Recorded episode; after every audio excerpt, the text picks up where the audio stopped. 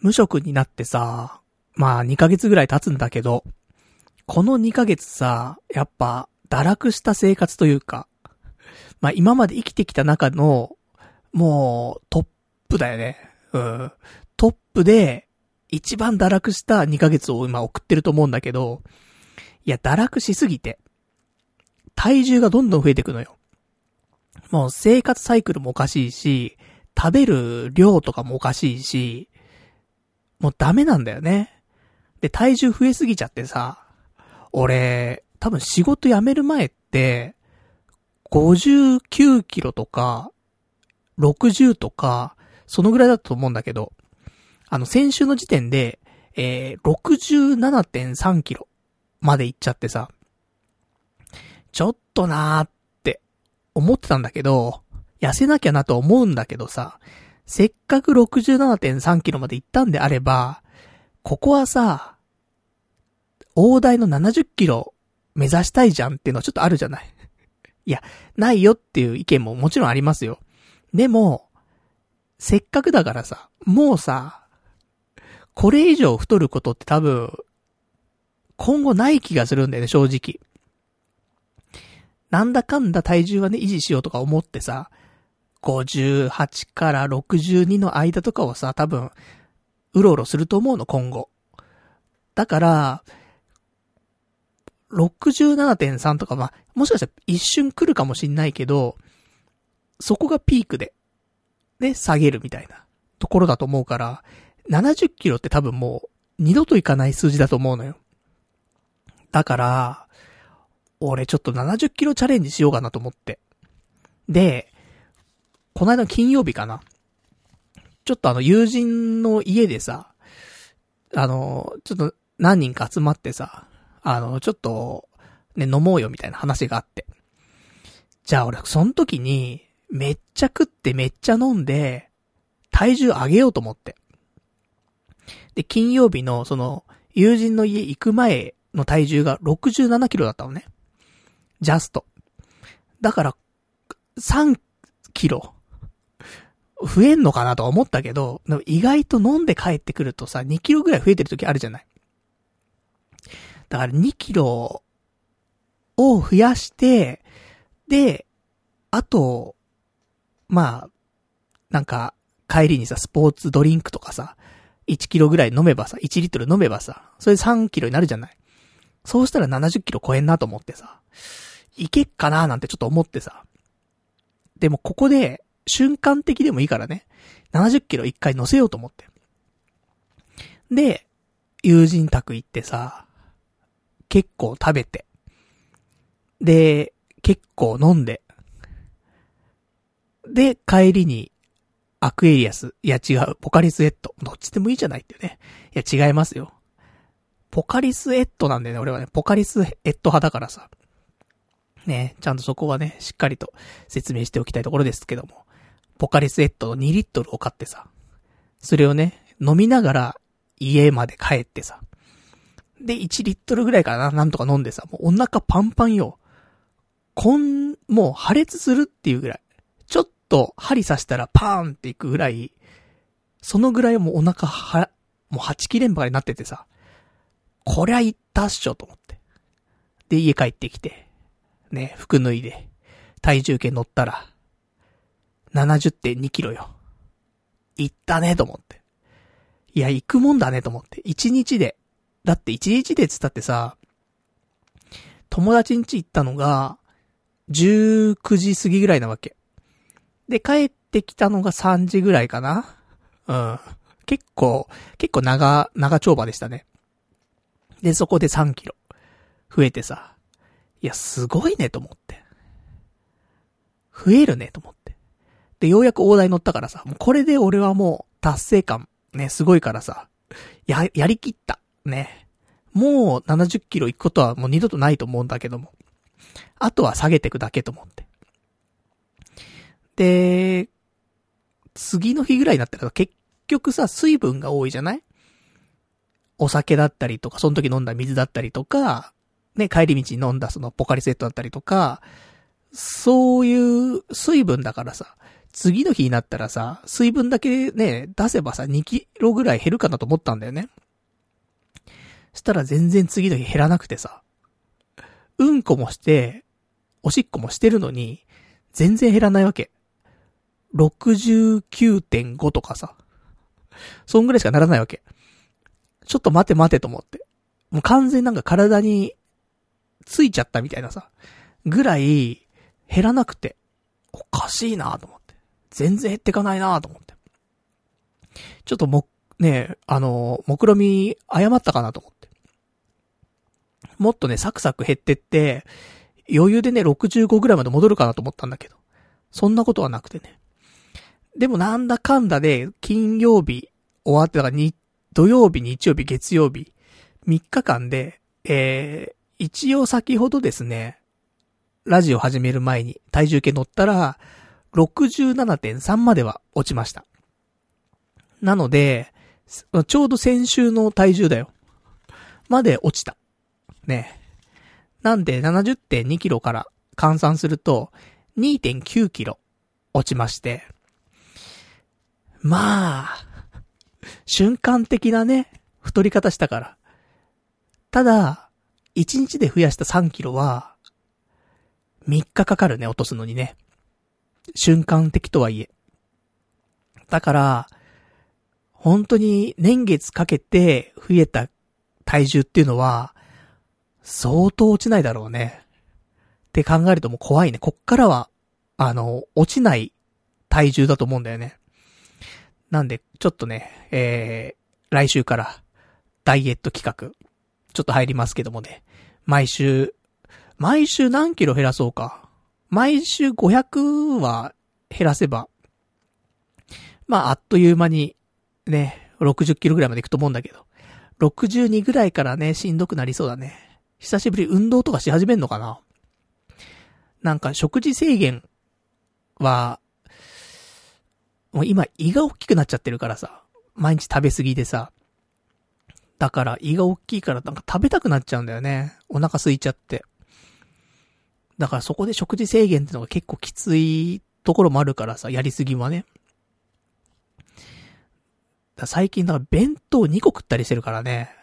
ダメだよね。まあ、夜だけね。うん。朝昼食べず夜弁当2個みたいな。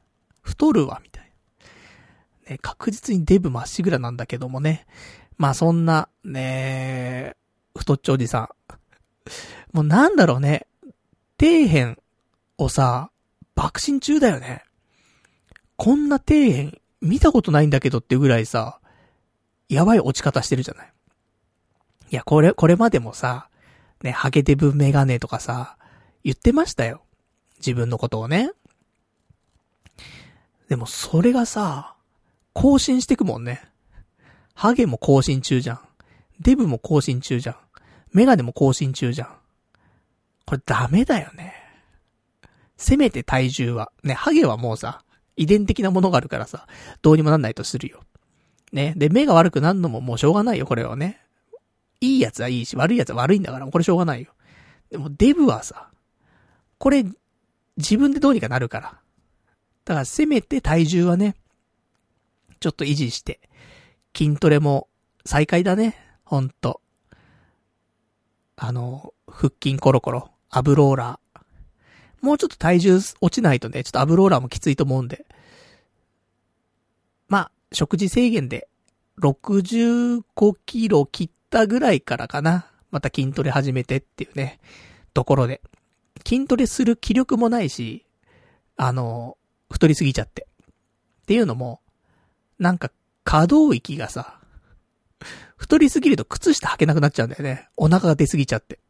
靴下履きにくいな、みたいになっちゃうの。で、すでになってんのよ。で、その日常生活に支障をきたすレベルで筋トレしろ、しろっていうのもさ、もう無理な話で正直。なので、あの、せめてちょっと靴下が履きやすくなるぐらいまで痩せた上で筋トレをしたいと思います。そんなわけで、ね、これからダイエット企画、そして筋トレ企画、ね、やって。前にさ、体脂肪率15%まで下げるみたいなね、あったよね。一時その近くまで行ってるわけだからね。またやるのかみたいな。それ何回繰り返すのみたいな話だからね。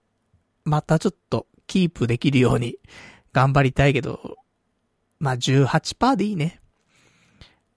50、60キロで体脂肪率18%とか。そのぐらいで、正直中年おじさんはいいわ。うん、妥協しよう。今ね、多分ね、体脂肪率で24%とかあるからね。24%、25%あるから。さすがにひどいよ、ひどいよね。って思うんで。せめてね、ちょっとシュッとした頃のね、えー、私に戻れるようにね、えー、これから頑張っていきたいなと。まあ、年内。年内に、そこまで戻そう。宣言しときましょう。60キロ。体脂肪率18%。これは年内に達成します。あと、3ヶ月あるから。9月、10月、11月、12月が。まあ、9月も中盤だから、まあ3ヶ月ちょいね、ありますから。なんとか達成するようにね、頑張っていきたいと思いますんでね。まあその辺もね、えー、今後の放送でね、えー、ご紹介、ね、していきたいと思いますからね。よかったらね、えー、これからも、まあ、童貞ネットの方ね、よろしくお願いできればと思います。そんな、ね、えー、ちょっと太っちょおじさんの方がね、今日もね、長々とちょっとお話ししますけどもね、よかったら最後までね、聞いていただけたらと思います。それでは今日もやっていきたいと思います。パルナイトの童貞ネット、アットネトラジー。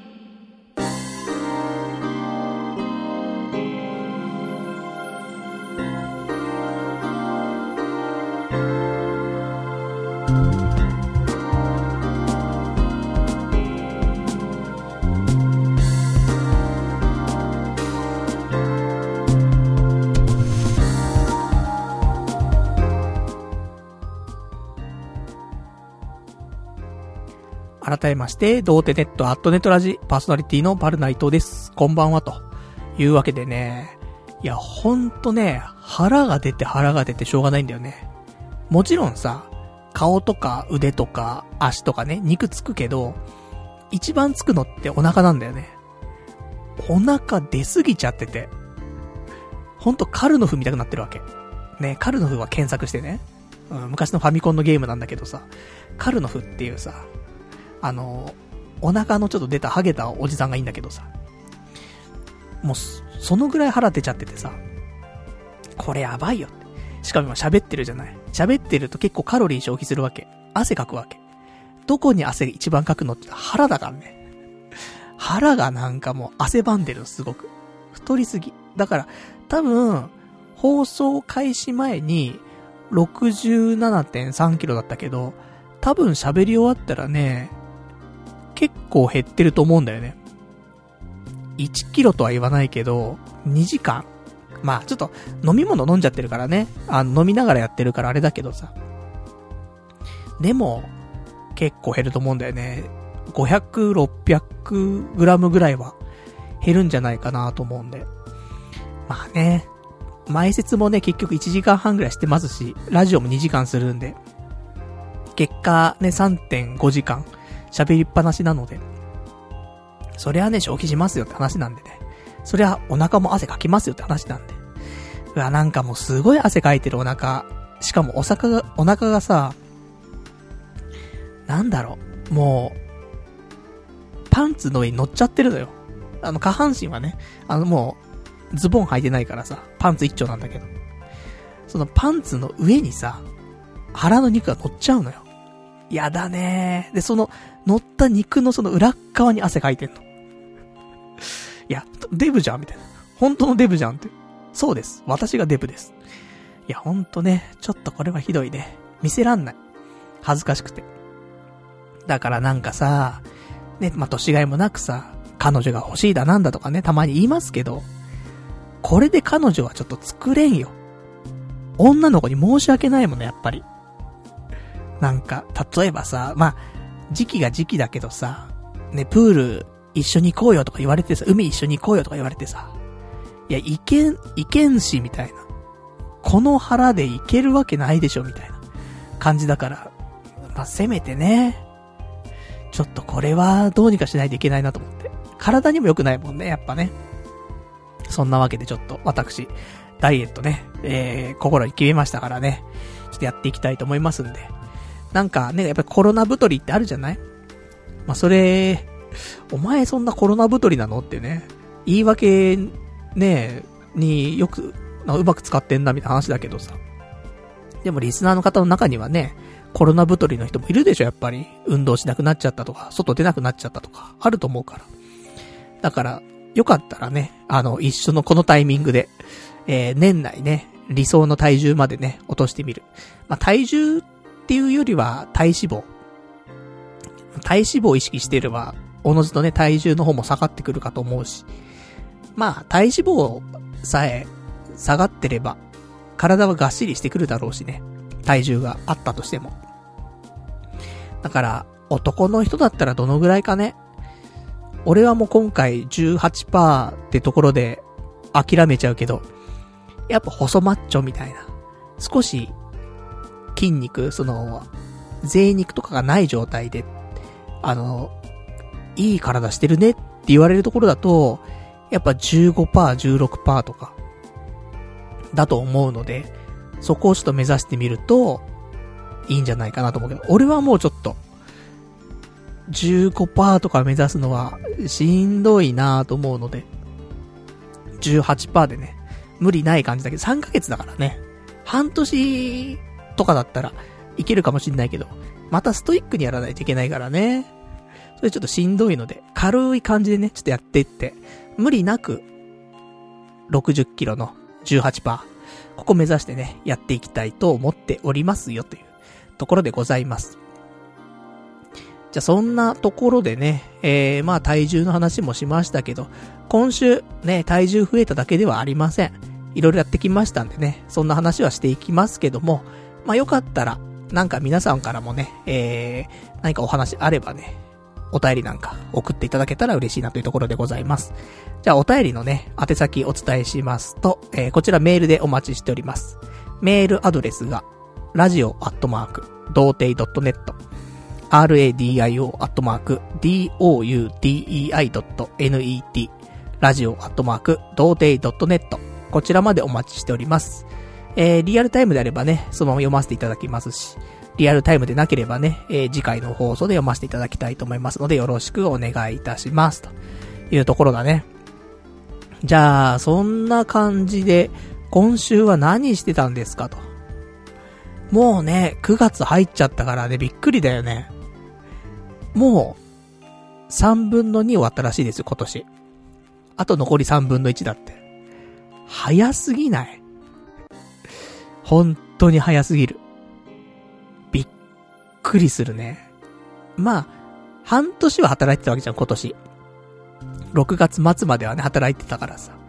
もう6ヶ月は、過ぎたけどさ、仕事でを一瞬でね、消化したけどさ、その後の2ヶ月もさ、あっという間だし。っていうかね、あの、1週間が早い。こないだだよ、本当に。こないだ昨日、昨日感覚。昨日ラジオを配信したっしょ、みたいな。ぐらいの感覚で、一週間あっという間なんだよね。気がつくと月曜日になってて、やべえ、今週何もしてないみたいな。ラ、ラジオでなんか喋ることを、なんか見つけてこないと月曜日みたいなさ。で、月曜日の昼間なん、昼間にね、なんか、ああ、そういえばこれやりたかったんだとか、あれやりたかったんだってのをさ、月曜日の日中にやって、夜、ラジオで喋るみたいなさ。そんなサイクルになってきてるもんね。そのぐらい一週間が早くて、あっという間なのよ。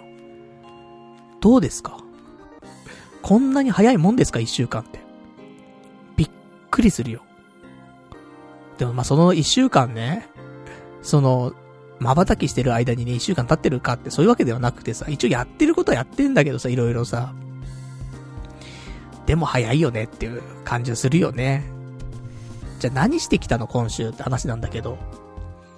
今週もね、あのー、先週と変わらずなんですけども、神社に、神社に行ってますよ、私は。ね、趣味神社巡りになってきてます。ある意味。裏、裏ではね、あの、ギャンブルンね、ギャンブル運上げたいっていうね。それの一心なんだけどもね。さあ、表から見たらさ、別にさ、ギャンブル運上げたいじゃなくて、多分神社巡り好きおじさんだからね。いいんじゃないかしらって思うんだけど。だから、婚活パーティー行ったら最近の趣味、神社巡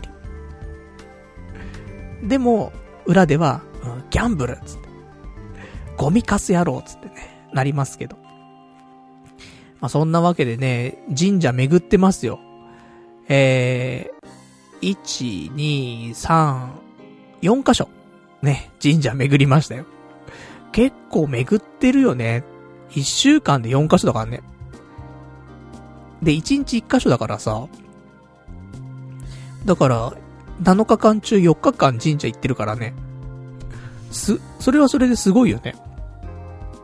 なんか、宗教でも入ったんですかっていうぐらいの勢いでね、あの神社巡ってますけど、あの、まあ、セットですよ。ギャンブルとね。神社に行ったら、スロットに行く。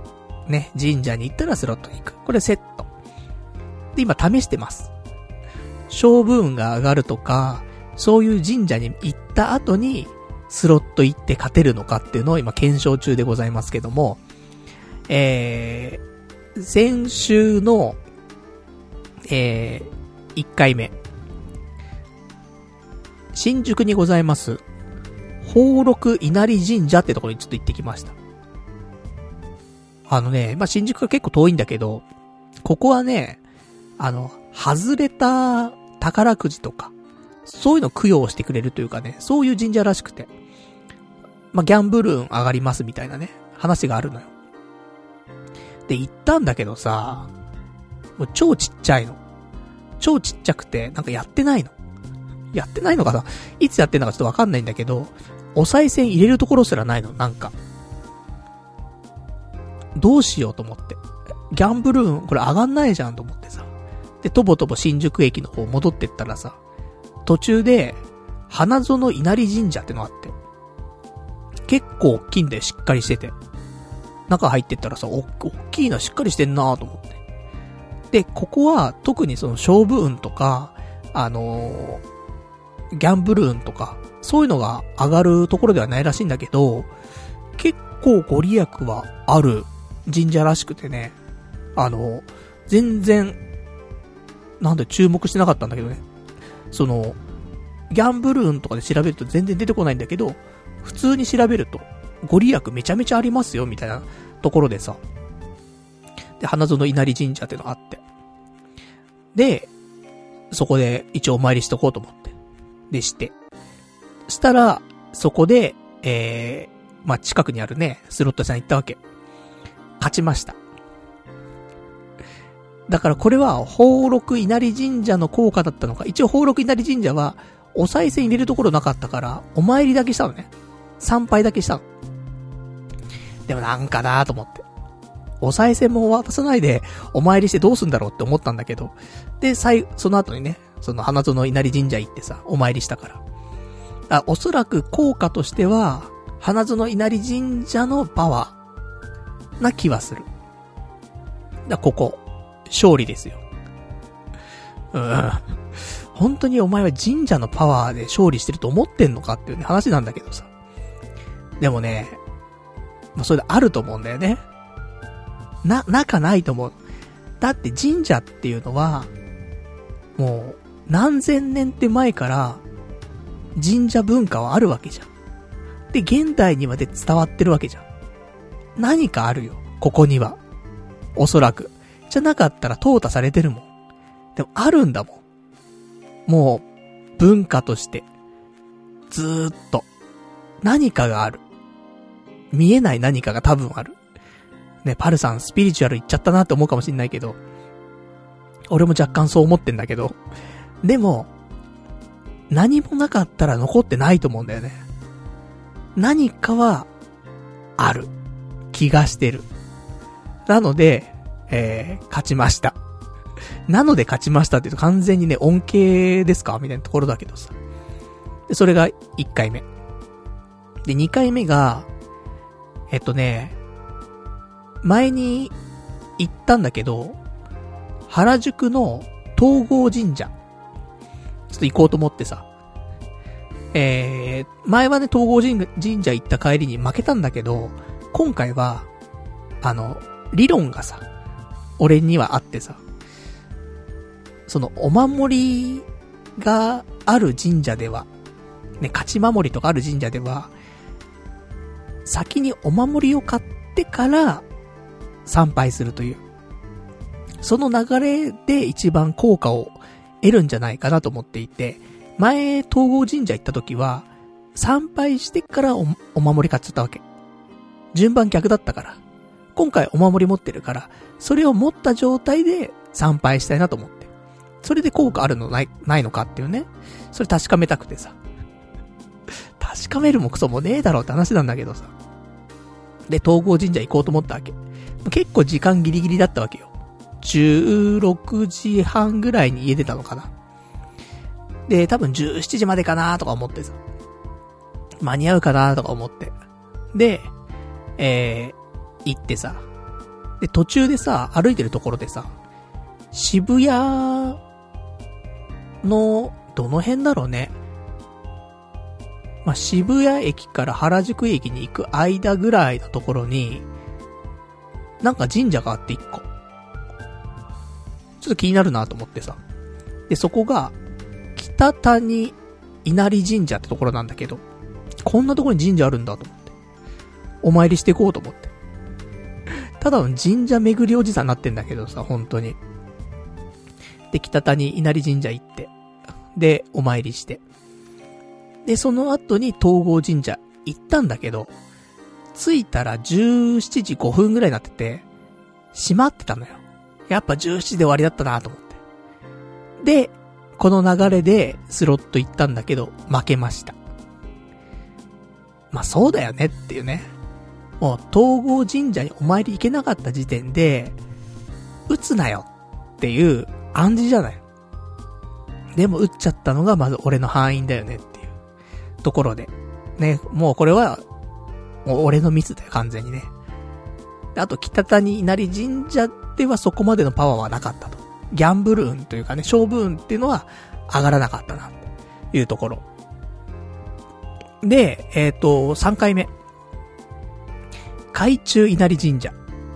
これ、前にさ、新大久保のところね、行ったところなんだけど、その時負けたんだけど、ちょっと自滅に近かったわけ。ほぼトントンだったんだけど、ちょっと負けちゃって。ちゃんとやってれば、ちゃんと自分がしっかりさえしてれば勝てた勝負だったわけ。だから、もう一回挑戦したいなと思って。あと、お守りの種類が、敵中守りってやつだったから、これを、勝ち守りに、ちょっと、勝ち守りの方もちょっと手に入れたいなと思って。で、海中稲荷神社行って、先にお守り買って。で、勝ち守りと、勝ち運上昇守りだったわけ。勝ち運上昇にしてさ、今回。で、先にお守り買ってから参拝して。で、その後スロットしたんだけど。あのね、負けたんだけど、完全に自滅なんだよね。なんか欲張っちゃった。すごく欲張っちゃった。ちょっとの欲張りじゃないの。すごく欲張っちゃったの。だから、自滅したの。恥ずかしい。本当に、この負け方は。アホでしょ？っていう負け方したら、その、100%勝ってた、勝ててたのに。で、やめてればよかったのに。うん。あれ以上出る台には多分、今日は出会えないよっていうぐらいだったのに。それで他の台にも手出しちゃったりとかして。で、負けちゃったみたいなところだったから。だこれ完全自滅。だもう一回海中稲荷神社は、あの、挑戦して。で、ちゃんと、自分を律してね、戦うっていう。ところしないとよくないなと思って。もうそんな自滅。で、4回目。あの、リベンジ統合神社。行ってさ。で、今回は統合神社ちゃんとね、あの、空いてる時に行って。で、もう手に、統合神社の勝ち守りを握りしめて、えー、参拝して。で、帰り、スロットしたら、勝利。まあ、勝利と大勝利だよね。してさ。まあ、途中ひどかったんだよ。途中は、ATM に2回行くぐらい、あの、こ、これはもう、負けだなっていう感じだったんだけど、そっから大逆転の大勝利っていうね、ところで。なんで、えっ、ー、と、まあ、今週、ね、ちゃんと、まあ、一応神社行って打ってる、ね、ところで、まあ、2勝2敗なんだけど、1個は自滅だから、うん、神社行ってから、結構いいんじゃないですか。これまで勝てなかったからね、全くね。なんか全然全く勝てねえな、みたいな時期があったけど、神社行ってからね、半分勝てる。で、一回は自滅だから、言ったらもう過半数勝ててる気がするよ。なのでね、ちょっと神社行ってからの、あの、ギャンブルというか、勝負事っていうのは、やっぱりいいんじゃないかなっていう結論には今ななってるよね。また多分来週もね、少し行くと思いますよ、神社。で、神社巡りが趣味ですからね、もうね。御朱印帳すら作ろうかと思っちゃうぐらい神社巡りが趣味ですけども。いや、ほんとね、あるんじゃないかなと思って。これはオカルトだけど完全にね、その、神社でのパワーをもらってというよりは、神社に行ってまでスロットしてるんだから、絶対勝たなきゃだよねっていう心理も働いてると思う。ただなんとなくスロット屋入ってなんとなく負けちゃいましたっていうのも、それ日常じゃない？じゃなくて、わざわざ神社まで行って勝たせてください。お賽銭も入れてます。お守りも買ってます。これで、うちに行って、慎重にならない奴は多分いないんだよね。いつもよりちょっとだけ慎重になってると思う。勝たなきゃ。わざわざ神社お参りまでしてやってんだから、そのお参りしてまで来てるんだから、勝たなかったらちょっとダメだよね、みたいな。っていうのも、心にちょっと少し刻まれて、勝利に対して少しだけ執着が湧くというか、なんかね、今までね、思うんだけど、負けても美味しいと思ってたわけ。人生ね。人生勝ち負けに対して、そんなに執着がなくて、勝っても負けてもいいやなわけ。結果的には別にどっちに転んでもいいや。ね、ラジオやってるしさ、ラジオだったらね、その、勝ったら勝ったでやったぜって話だし、負けたら負けたぜってさ、美味しいだろってなるからさ、どっちに転んでも正直いいわけよ。むしろ負けた方が美味しいじゃねって思うことが多いわけ。これスロットとかじゃなくて、他の勝負ごとね、何でも。なんか、だプラスなことが起きても、マイナスなことが起きても全然 OK ってところだから全然執着なかったわけ。で、これは昔からなんだよね。ラジオやってようが、やってまいが、どっちでもいいんだよね。勝ちに対する、なんか執着とかなくて。でも、俺今回こうやって、これ先週も言ったかもしんないけど、あの、勝ちに対する執着って、持たないとダメなんだなって思って。この間ちょっと友人にそんな話したわけ、少し。そしたらさ、いや、そもそも、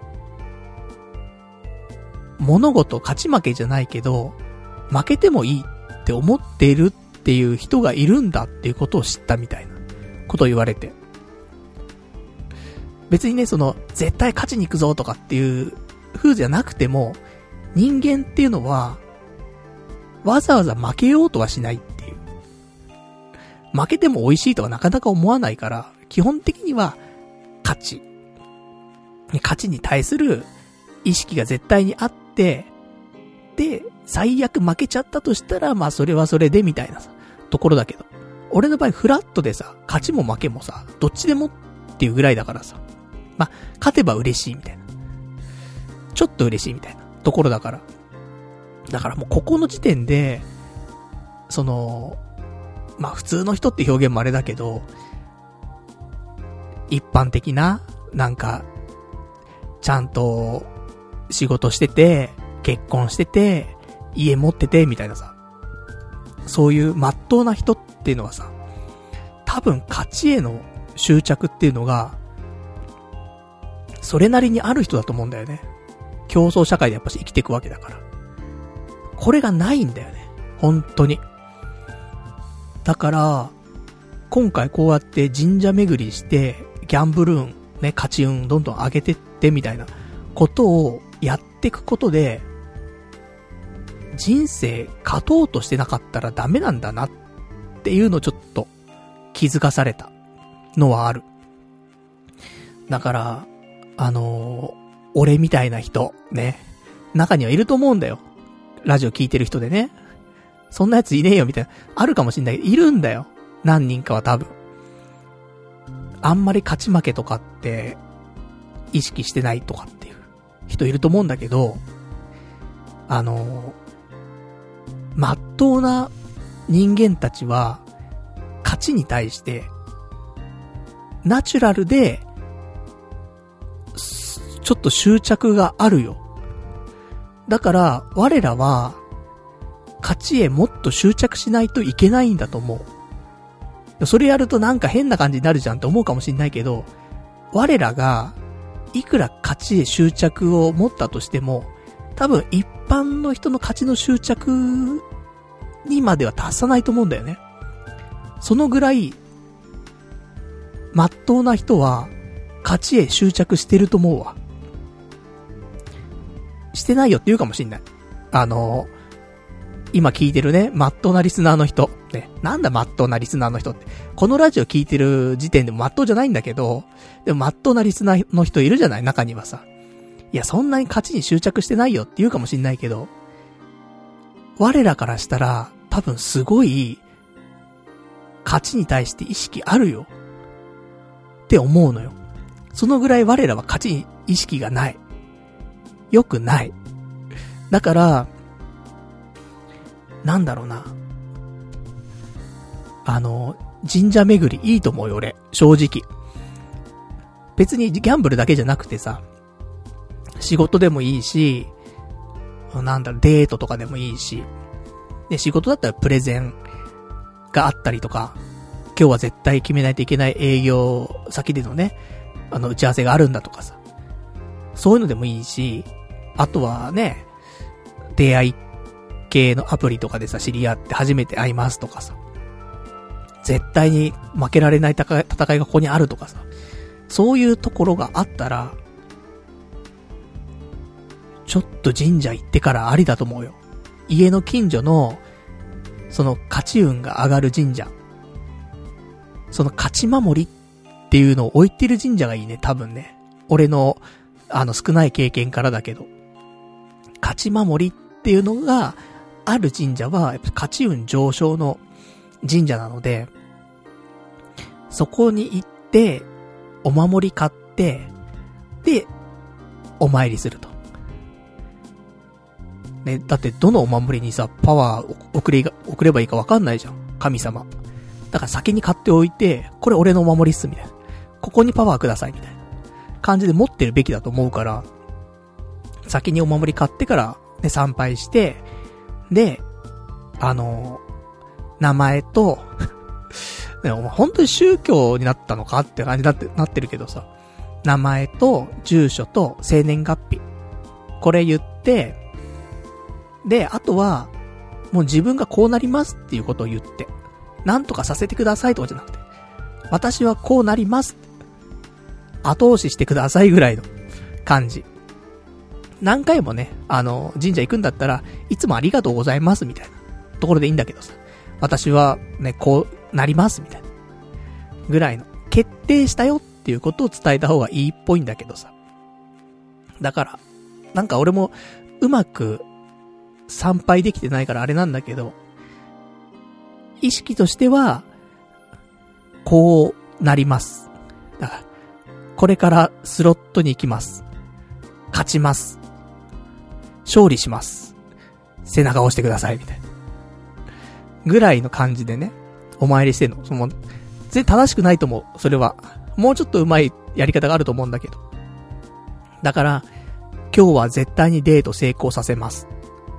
後押ししてください、みたいな。ねな、なんかその、じ、自分で決めちゃうっていうことが大切っていうのもある。らしい。だから、ね、今日のデート、成功させてくださいとか、じゃなくて、成功させます。で、一応ね、うん、後押しお願いします、みたいな。ちょっと、ね、そんなのを言ったりしてます。なのでね、ちょっと勝ちへの執着、何事も勝ち負け。ね、みんな一緒でみんないいみたいな。そんなね、あのー、文化もありますよ。だけど、勝たなきゃ。勝たなきゃ負けだから。本当に。って思った。ほん、今回の、その、お参り、お参りギャンブル事件の話でね。すごく思ったから。それをちょっと伝えたいなと思って。何言ってんだって思ってる人多数だと思うけど、俺中にはね、なるほどって思ってくれてる人、いるんじゃないかなと思うんだけどさ。絶対いるんだよ、その、勝ち負けに対して、そんなにみたいな。欲がないっていう人。言うほどね。いると思うんだよね。うん、そんな人にはちょっと響くといいなーなんていう話。ちょっとまた来週も、あの、神社巡りはすると思うんでね。もう多分新しい神社はあんま行かないと思うんで、同じ神社で、えー、自分に合う神社、合わない神社ってあると思うの。ここの神社はすごく大きいし、みんなご利益があるって言うけども、でもなんか自分との相性が良くないなとかっていうのはあると思うんだよね、神社の中でも。何言ってんだでしょ。うん、俺もそう思うんだけど。でもなんかある気がすんだよ。だから、あの、だから例えば、これやべえな、スピリチュアルだな。スピリチュアルの人に怒られちゃうな、でもな、それはそれで。全然違うんだけどってなるんだけど。だから、印象としてね、統合神社は、俺にとっては、あの、勝ち負けがちょっと大きすぎる感じがする。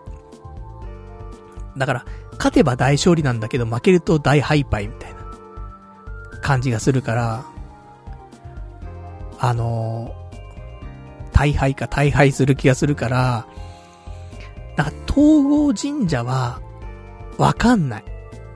安定して勝ちたいんだったら統合神社じゃない気がする。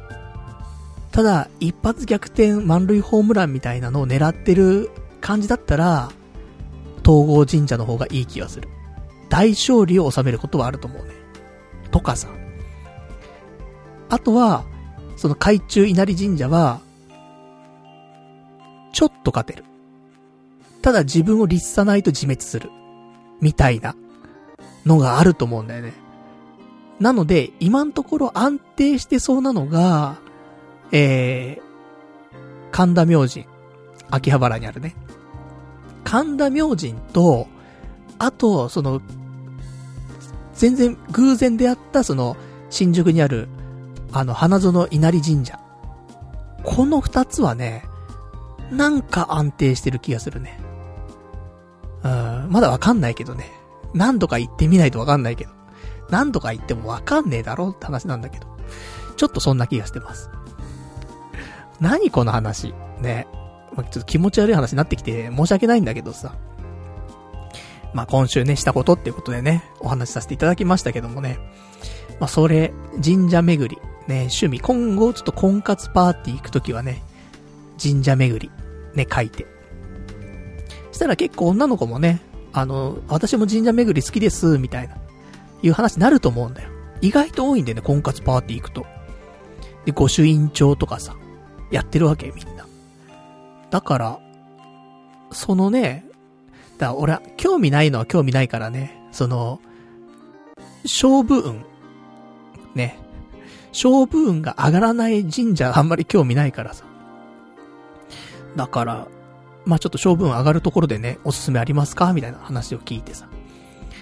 盛り上がっちゃうかもしんないね。スピリチュアル。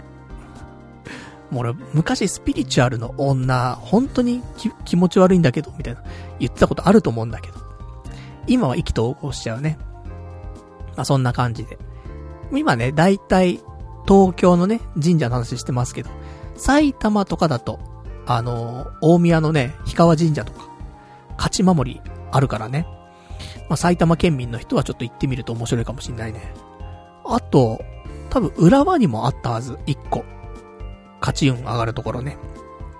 ちょっと埼玉にまで今後ね、足を伸ばすかわかりませんけどもね、少しチェックしてますからね。行ってきたらご紹介したいと思いますじゃあそんな感じで、ちょっとお便りをいくつかいただいてるから読んでいきましょうか。お便りが、えー、ラジオネーム、えー、どうも僕ですさん。えー、の前に、前にだね。うん。その前に、こちら、ラジオネーム羊がいる水族館さん。えー、有名な Mac 使いのガジェットライターが、Mac はもう無理だ。Windows に変えるって宣言して話題になってるよ。もう諦めました。約8年 Mac ユーザーだった僕が Windows に戻った理由。えー、主な原因はバッテリーの熱暴走らしい。えー、熱がひどいです。ノートパソコンなゆえ、ある程度排熱が厳しい面はありますが、フルパワーで使うと CPU 温度が100度を超える時が頻繁にありました。その状態で使い続けると電源が落ちてしまうこともあり、ちょっと話にならないと思うことが増えました。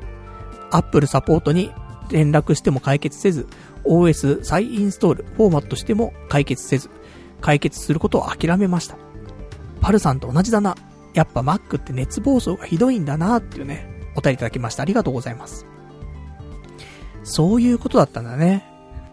俺が、あの、今回 Windows に切り替えた理由っていうのは、あの、一番は配信するためなんだよね。まあ、ゲームとかするのもあるんだけど、正直ゲームするかしないか正直わかんなかったんだけど、あの、どうしても、配信をしてると、Mac が固まっちゃうんだよね。どうしても。で、配信がままならなくて、で、今回 Windows に切り替えたってのあったんだけど、全く同じだね、これね。そういうことだったね。バッテリーの熱暴走っていうのが、その落ちちゃう理由だったんだね。そりゃそうだよね。だってもう、うちのバッテリーとか膨張しちゃってるからさ。そりゃそうだよね。だから、正直バッテリーを交換したら、どうにかちょっと改善はするのかもしれないね。とはいえ、やっぱりこうやって Mac ユーザーの人も、ちょっと、辛いなっていう話、してるわけなので、これからの時代は Windows? なんでしょうか？まあ、今使ってるゲーミングノート PC に関しては、あの、MSI ってところのね、えー、ゲーミングノート使ってますけど、排熱はすごくいいね。こんなに排熱、結構静かだし。あの、いいと思うよ。MSI 優秀だね、本当にね。使ってて、使っ、まあ、買っちゃったから言ってるのもあるかもしんないけど。Mac はね、どうしても排熱っていうのに意識をして作ってるわけじゃないからさ。もう外観見てもわかるじゃない。Mac ってもうシュッとしてるじゃない。排熱どこでしてるんだろうっていうぐらいの感じじゃない。でもさ、その、MSI のノート PC はさ、お、排熱すごいねっていうようなも外観なわけ。もうパッと見で、これは排熱すごそうだね、みたいな。ところだから。だからね、その辺の差はあると思うし。あちょっと Mac。かっこいいんだけどね、使いやすいんだけどね。そこだけ。バッテリーが、の熱暴走でパソコン固まっちゃうとか落ちちゃうとかっていうのはなければ、Mac 最高なんだけどね。だから配信とかしなければ、そんなに固まることはないと思うんだけどね。どうなんだろうか。同じパソコンをね、やっぱ5年だ8年だ使ってると、そういう状態になっちゃうと思うんで、まあ、気をつけたいねってところでございますね。まあ正解だったってことかな。ねそんだけね、有名な Mac 使いの人がね、Windows に変えるっていうんだから。ちょっと後で、ちょっとリンクもね、貼っといて、貼ってもらってますから、ちょっとそれをちょっと見たいと思います。一応あの、記事、記事なのかな？の内容、あの、内容というか、タイトルとしては、もう諦めました。約8年間 Mac ユーザーだった僕が Windows に戻った理由っていう記事。よかったら調べてもらうと出てくるかと思います。ね、お便りありがとうございます。じゃあね、あと今週のお話少しちょっとしたいと思うんだけど。えー、無人島猿島に行きましたよなんて話をさ、先週、先週じゃないね、先々週か。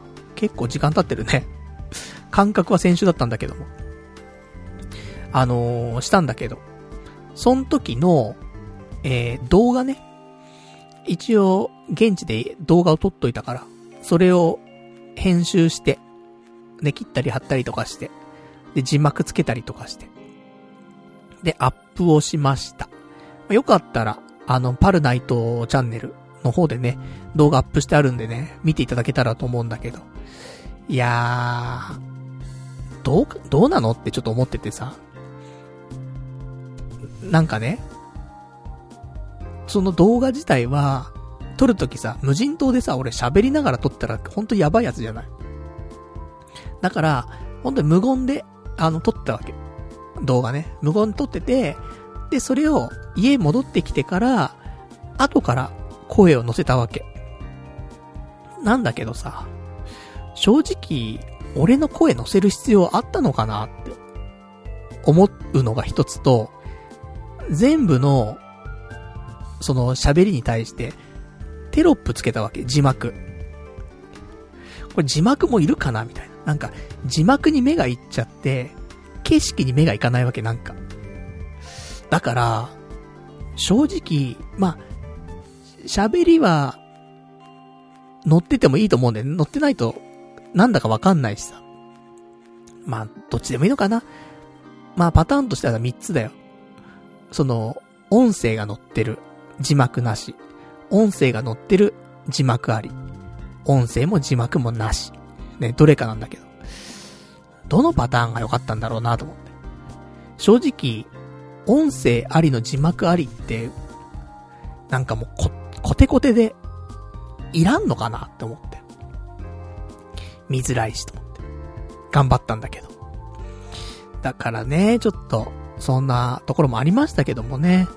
まあよかったら、ちょっと見てもらえるとあの、テロップ、ね、字幕は、無視して、無視っていうか、あんま見なくていいと思う。喋ってるから。なので景色をね、ちょっと楽しんでいただけたらな、こんな感じだよってのがわかると思うんで。まあ、そんなんでよかったらね、えー、まあ、無人島スペース猿島とかでね、検索すると、あの、出てくると思うんで。それで見ていただいてもいいし、あとはパルナイトチャンネルの方からね、覗いていただけても大丈夫かなと思いますんで、よかったら見てやってくださいなというところでございます。で、あとはまあまあ、YouTube 関連の話だと、えー、昨日か、競馬予想のね、ま、なんかよくやってんですけどもね、毎週のように、日曜日15時から、競馬放送してるんだけどもさ。まあ、したりしなかったりなんでね、あの、毎回じゃないのでね、あんまり言えませんけど、まあ、お時間ある人でね、たまたま配信に、あの、タイミングあった方はね、見ていただけたら嬉しいんですけど、まあ、競馬放送してるんですけど、一応3週連続で、的中しまして。だから来週もやるとなったら4週連続的中なるかというね、ところなんでね、ちょっとその辺もね、やっていきたいなと思ってます。ただね、ちょっと調子乗っちゃって。2レース重賞があって、1レース目で的中したわけ。調子乗っちゃってさ、2レース目、結構かけたの。35通りとかかけたんだけど、外しちゃって。ああ、と思って。今、競馬はね、ほんともう、なんだろうな、もう、4頭の、ボックス買いかな。本当は、えー、3連複、4等ボックスが理想なんだけど、だいたい3連複5等ボックスで買います。で、迷い迷ったら、3連複の6等ボックスで買うんだけど、ここまでだよね、マックスで。7等は、ダメ。うん、な気がしますね。はやりすぎ。そこまで迷うんだったらもう買わない方がね、いいんじゃないかなと思いますけどもね。そんな、ところ。あと、YouTube で言うと。で、ちょっと、今、隣の隣人の方が廊下に出て来られてるみたいで。喋りにくいんですけどもね。でも喋る。俺は喋る。ね。この時間だけ、週に1回この時間だけはすんません。喋らせてください。というわけで普通に戻りますけど。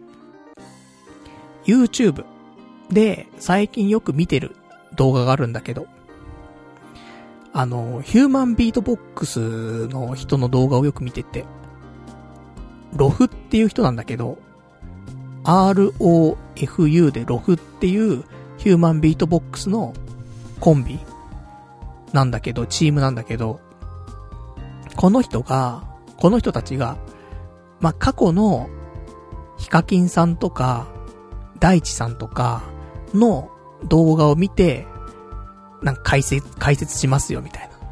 だったりとか、あと過去のね、あの、六三、六三の、あのー、出てた、ヒューマンビートボックスのバトルのさ、動画だったりとか。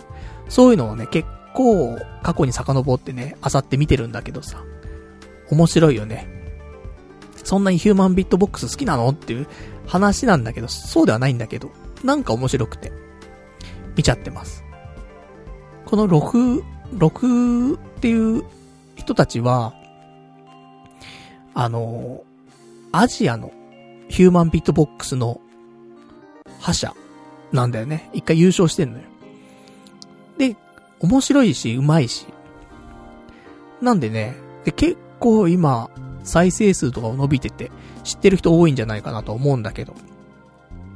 あんまり知らないよって人いたら、あの、結構面白いので、どっから見ても結構面白いと思うので、えー、ロフ、ROFU、まあ、ヒューマンビートボックスとかね、調べてみると、最近再生数上がってるからすぐ上位に来るんじゃないかなと思うんで、おすすめでございます。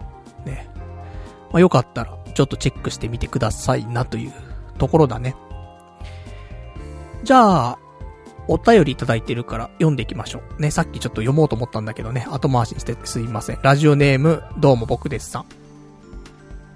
先日アップされた猿島の動画について何点か質問があります。えー、一度、えー、島内を回った後に改めて撮影を実施しましたか？えー、編集された様子がなかったもので、というね。ではもう一つ。アテレコは一発撮りでしょうか？ね。原稿を用意されたのでしょうか？で、最後。え、撮影時の工夫、工夫した点や苦労した点を教えてください。以上よろしくお願いします。というね、お便りいただきました。ありがとうございます。えー、三つね、質問があるというところでね。で、一度、えー、島内を回った後に改めて撮影を実施しましたかって話なんだけど、そうです。最初は、あの、ガイドの人に、まあ一緒にね、島、島の中を一周してさ、その時って動画撮れないじゃん。なので、ガイドの人がいなくなって一人になってから、ね、あの、撮影をしました。だから、一応、一周回った後にもう一周ね、一人で回って撮影をしましたって感じ。で、えっと、編集はしてません。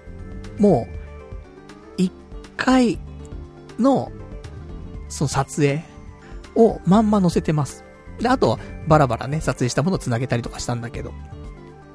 本当は、人が、ちょっとでも出ちゃってたら、そこを切って、で、それで繋いでいこうかと思ったんだけど、それやってたら、なんか見づらいなと思って。だったら、もう喋りながらだから、その、もう、分回しの、その状態で、うん、撮っちゃった方が、そのまま流した方が分かりやすいかなと思って、あの、もう、あえて、一回ね、半分ぐらいまでね、あの、人がいるところとかはね、カットしてたんだけど、ちょっと見づらいなと思って。まあ、再編集はしないようにしました。で、アテレコは一発撮りでしょうか？え、原稿用意したのでしょうか？って話なんだけど、アテレコは一発撮りです。原稿は用意しておりません。まあ、ラジオで一回喋った後だしね。で、普通にさ、映像見ながらだからさ、ここはこうなんだよとかっていうのを話すだけなので、あ、特に原稿はいいかなと思って。で、喋ってます。逆になんかあんなに喋んなくてよかったよね。もう少し少なくてよかったなって思うんだけど。なんかラジオと一緒でさ、あの、空いてる時間が怖いというか、無言の時間が怖いから、なんか喋ってるみたいな。だからね、なんか無駄な喋りが多いんでね、すごく。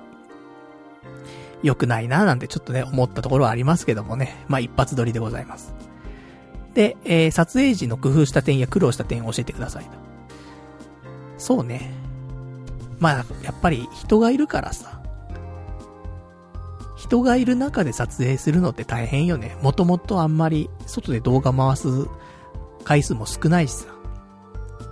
だからちょっと難しかったかなーなんていうのはありますけど。そのぐらいかね。一周して。まあ、あとだから人が入ってきちゃったら、一回ね、撮影やめたりとかして撮り直したりとかもあったけど。場所によってはね。でも、もう島のところを一周するのはもう分回しだからさ。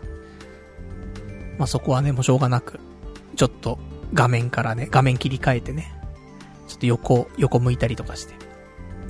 でも少しね、変な目で見られるからね、あの人動画撮ってるわ、みたいな、なるから。で、男が多けりゃいいんだけどさ、女性がやっぱし多かったからさ、島ん中はさ。だから、なんかね、ちょっと盗撮してるんじゃないかしら、みたいなね。目で見られるのも嫌じゃないあのおじさんみたいになるわけで、ヒゲのおじさんみたいになるわけじゃない。なので、そこの辺がね、ちょっと、しんどかったなって思いますけど。まあ無事ね、あの、どんな感じかは伝えられたかなと思うんでね、よかったなと思っておりますよと。ね、ありがとうございます。じゃあね、えー、あとお便りいただきました。えー、ラジオネーム、羊狩り水族館さん。おいおい、パルさん。一体何のための内藤生だよ。ちゃんと内藤、71.10キロにしろよ。ダイエット企画はその後だろうっていうね、えー、お便りいただきました。ありがとうございます。気づかなかったんだよね。いや、気づいてたら、ちょっと頑張ったよ。あと1キロ、カルピスウォーターを飲んだよ、そしたら。甘いもんだと意外と飲めるからね。あと1キロ。でもね、本当に、もうお腹パンパンで、あれ以上なんか物入れたら、ちょっと無理だなっていうぐらい、パンパンだったのよ。だからね、71.10キロはね、目指すべきだったよね、本当はね。もったいない。本当にもったいないと思うわ。やっちゃったと思うけど、でももう、無理っす。もう無理っす。もうダイエットし始めちゃってるから。もう戻さない。もう、また70キロちょっとか難しいんだけど、まあ、じゃあ次回。次回また堕落して、またあるでしょ。何年かに一回さ、なんとかショックみたいなこと起きるじゃん。世界で。その時にまたなんとか太りになるわけだよ。そしたら、次は多分越してくるじゃん、70キロ。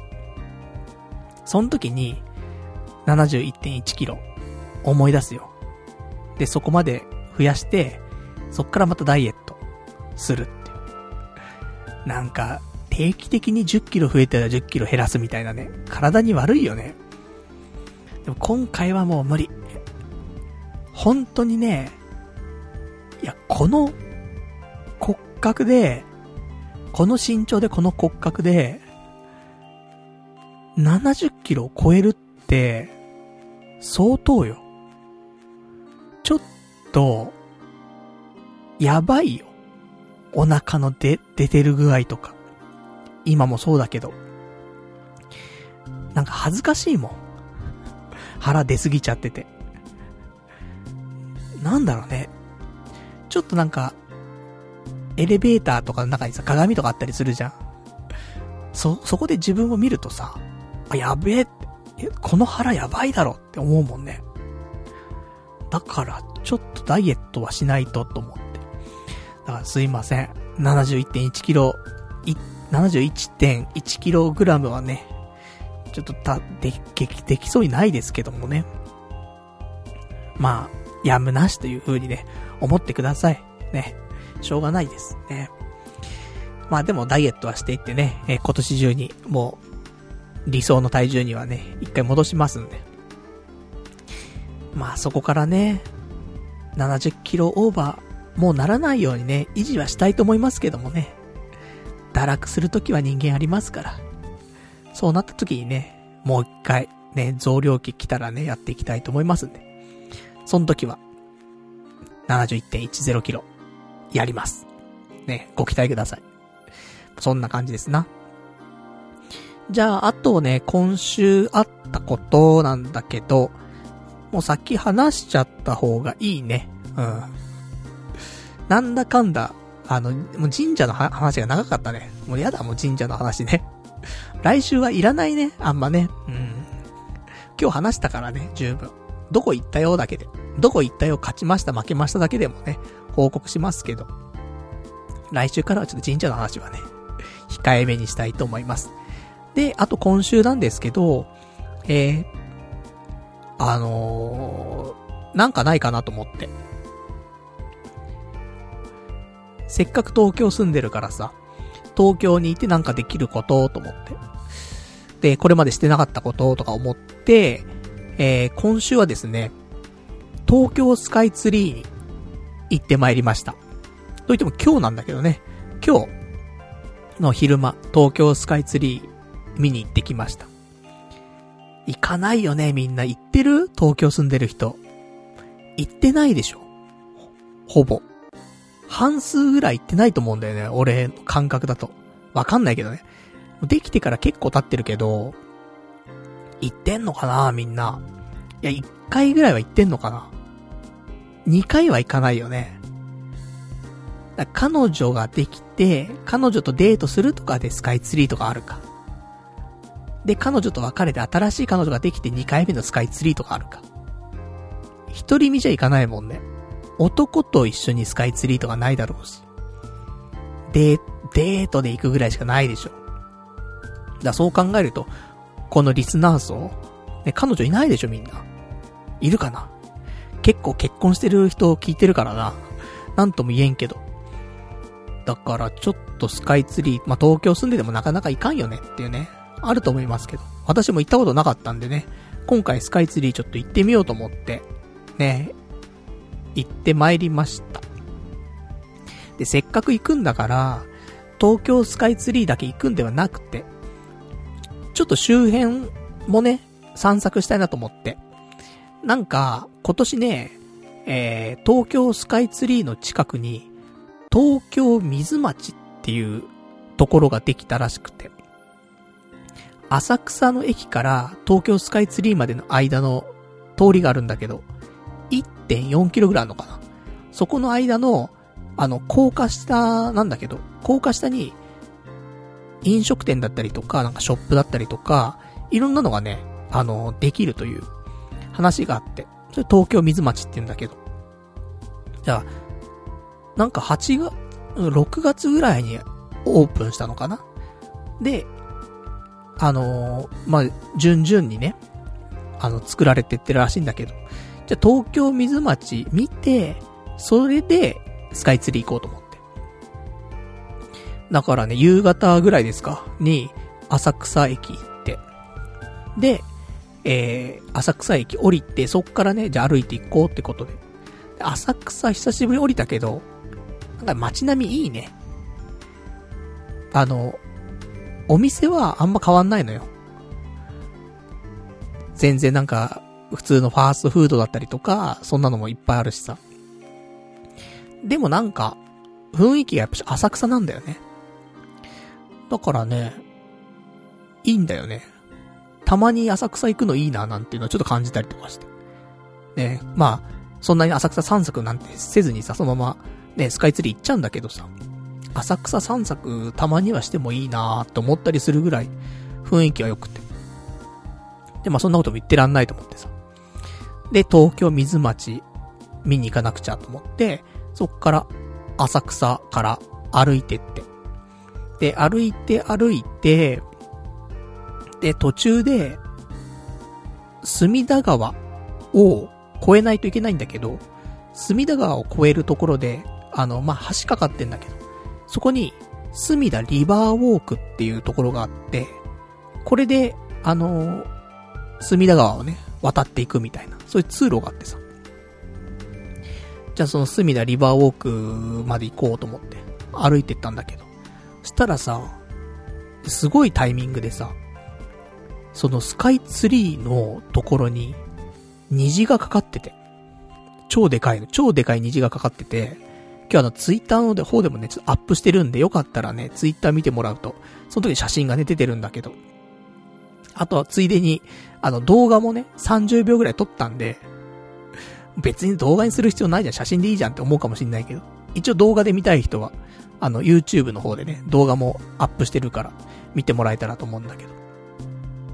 すごいね、綺麗でさ、こんなに綺麗に大きく虹出るんだっていうぐらい、もう完璧に虹でさ、で、それと重なってスカイツリーがあってさ、いや、すごいなと思って。ラッキーしてんなと思ってさ。で、写真とか動画撮ってさ。で、みんな撮ってる。びっくりするぐらい、そっから、ずっと歩いてって、ね、えっ、ー、と、隅田リバーウォークも歩いてって、で、そこ、リバーウォーク行くと、えー、リバーウォークを通り過ぎると、すぐ前に、えー、東京水町と、あと隅田公園っていうのが出てくるんだけど、もうずっとだよ。リバーウォークの前から、隅田公園とか行くまでずっと、人が、人を見かけるとみんなが、虹を写真撮ってた。あんなにだからでっかい虹ってなかなかね、お目にかかれないと思う。しかも、なんだろう。スカイツリーに引っかかってるみたいなね、珍しいと思うんだよね。だからラッキーしてんなと思ってさ。で、そんなんで、ね、まあ、結構大きい隅田公園でのもあったりとかして。で、まあちょっと一つの目的の東京水町だよね。もう見えて。で、そこ見ながらね、歩いたんだけど、あんまりだった。すいません。水町関係者の皆さんすいません。まだね、言ってもね、あのー、3分の2ぐらいしか出来上がってなくて。あと3分の1はね、これからっぽいんだよね。だからまだちょっとあんまりっていう感じ。出来上がったらまた違うんだろうなっていうのと、やっぱあと、平日だからね、人の賑わいとか全くないから、土日とか行ったらまた違うんだろうなっていうイメージはあった。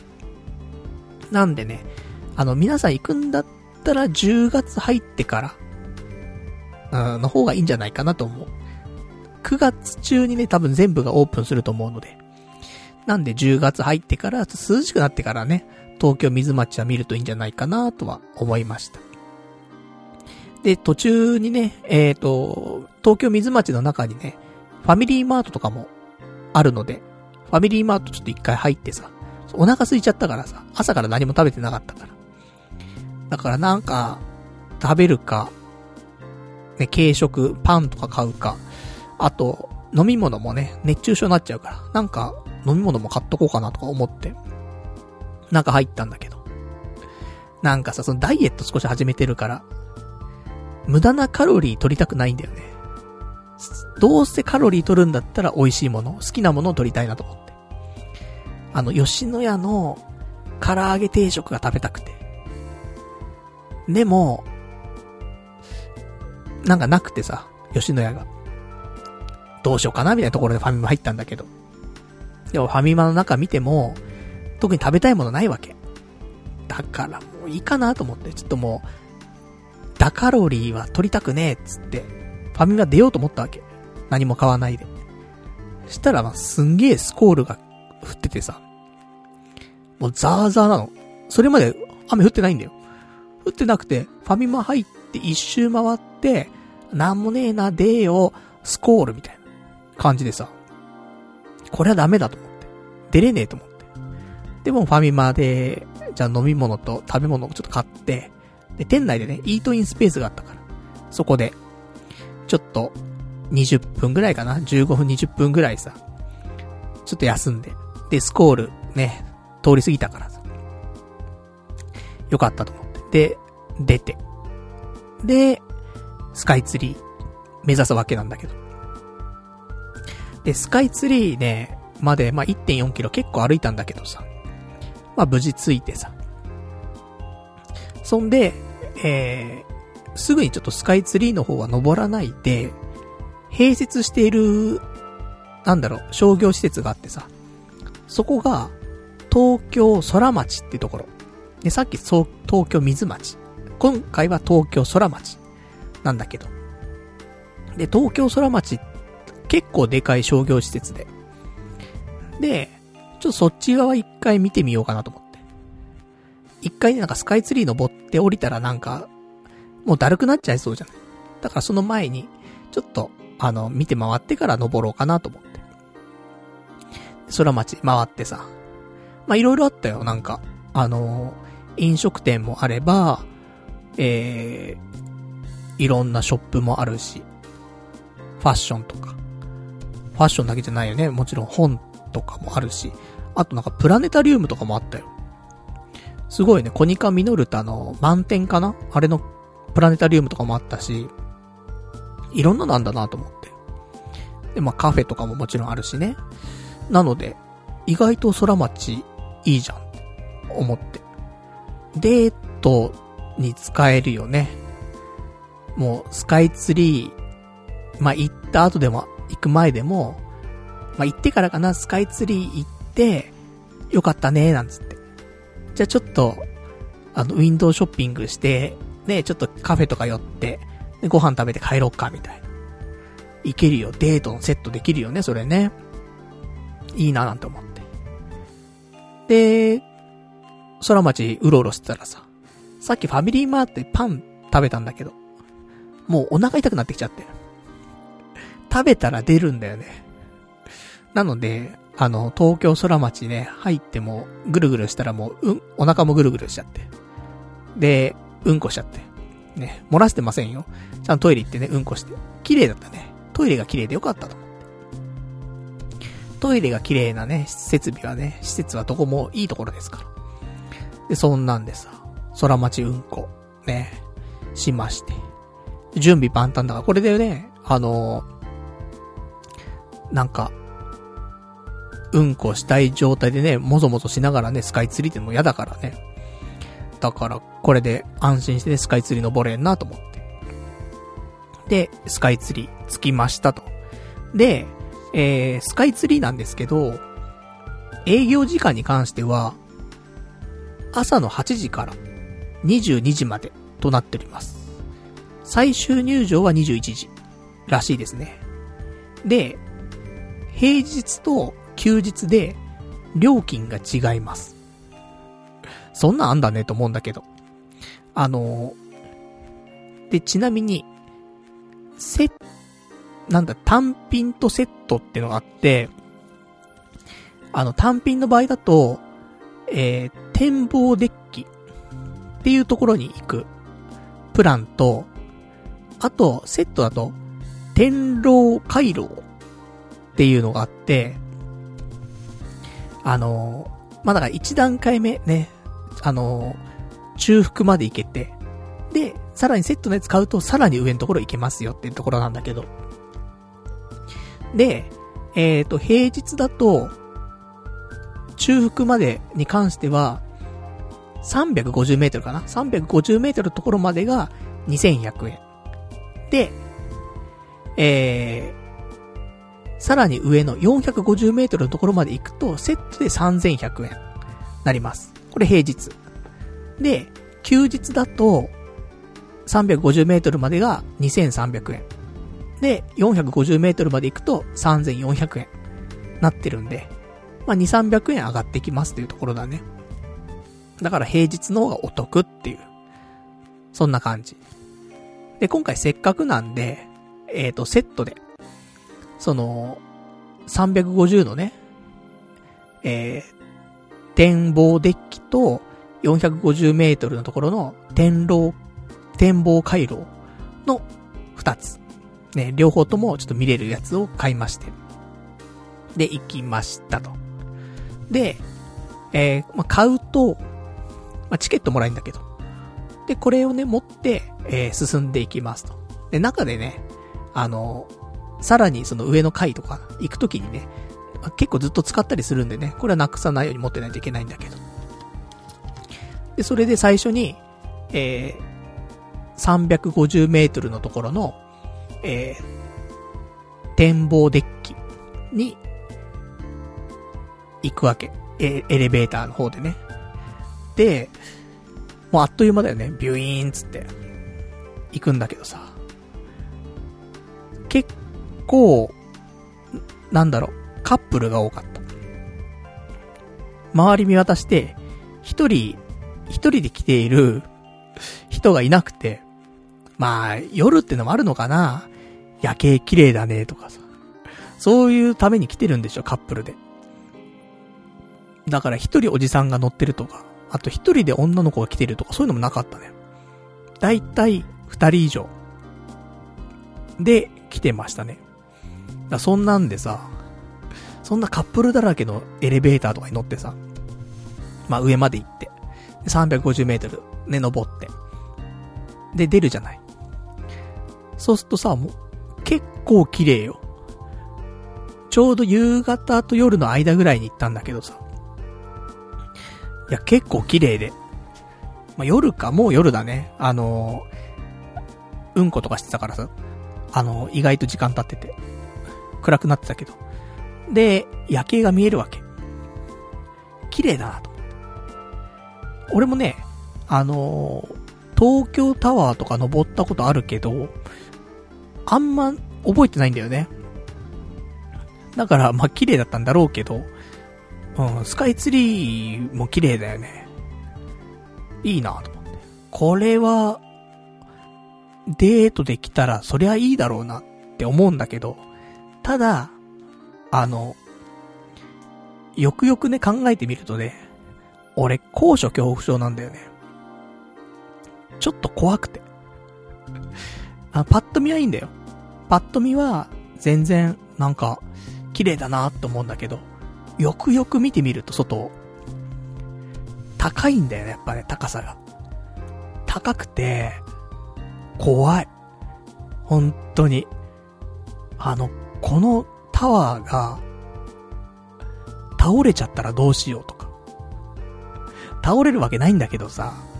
ね、だって、そんなさ、ね、スカイツリーが倒れるとかってさ、本当の大惨事じゃん。そんなことありえないじゃん、多分。なんだけど、高すぎちゃって。怖くて。タワー倒れたら、どうしようって思っちゃって。足すくむんだよね、怖くて。だから高所恐怖症。なんだよ、多分ね。昔、富士山登った時に、やっぱ頂上付近で、怖くて。下の方に吸い込まれそうな感じがして。と一緒なんだよ、多分ね。まだ、ガラスとかね、ちゃんとあるからさ、そっから飛び出ることはないんだけどさ。いや、怖えなーと思って。だからちょっと高所恐怖症、なんだっていうのをちゃんとね、あの、女の子にね、彼女にね、言っておいて一緒にね、行くのがいいかなと思うんだけど。ちょっと怖かったのはあります。で、えっ、ー、と、まあ、順路があってね、順路の方をね、沿って、で、一周して、で、こんな感じなんだ、と思って。でも綺麗なんで、すごくね。で、よくてさ。で、一周したら、今度、えー、その上の階ね、450メートルのところの、えー、展望回廊の方の、えー、エレベーターがあるから、それちょっと乗って、上の階行っ。で、今度ここは、エレベーターが少し変わっていて、あの、350のところまで上がってくるエレベーターとまたちょっと違うエレベーターになってて、登ってくところで、上の吹き抜けみたいなところがあるんだけど、あの、登ってくところが見えるのよ。天井がちょっと、あの、ガラス張りになってて。とか、あと、400メートルぐらい登ったところかな。そっから、正面のドアがガラス張りになってて、そこも景色が見れるなの。この辺は、ちょっとプラス料金払ってる、ね、だけはあるなと思って。まあ、ちょっと怖いんだけどさ。で、上がってって、450メートルのところ着いて。で、まあ、景色はやっぱりちょっと良くなるよね。うん、いいなって思う。で、まあ、そこで一周して、で、まあ、でも特にないのよ。正直、一人で来てるから、すげえ景色だな、怖えなって思いながら、一周するんだけど、一周しながら、カップルがイチャイチャしてんの見て、ちょっと、ちょっと、いいなーって思って。俺も彼女と一緒にデートで来たいなって思ったりとかするぐらい、みんなカップルで、マジかと思って。で、一周してさ。で、途中でさ、トイレがあったの。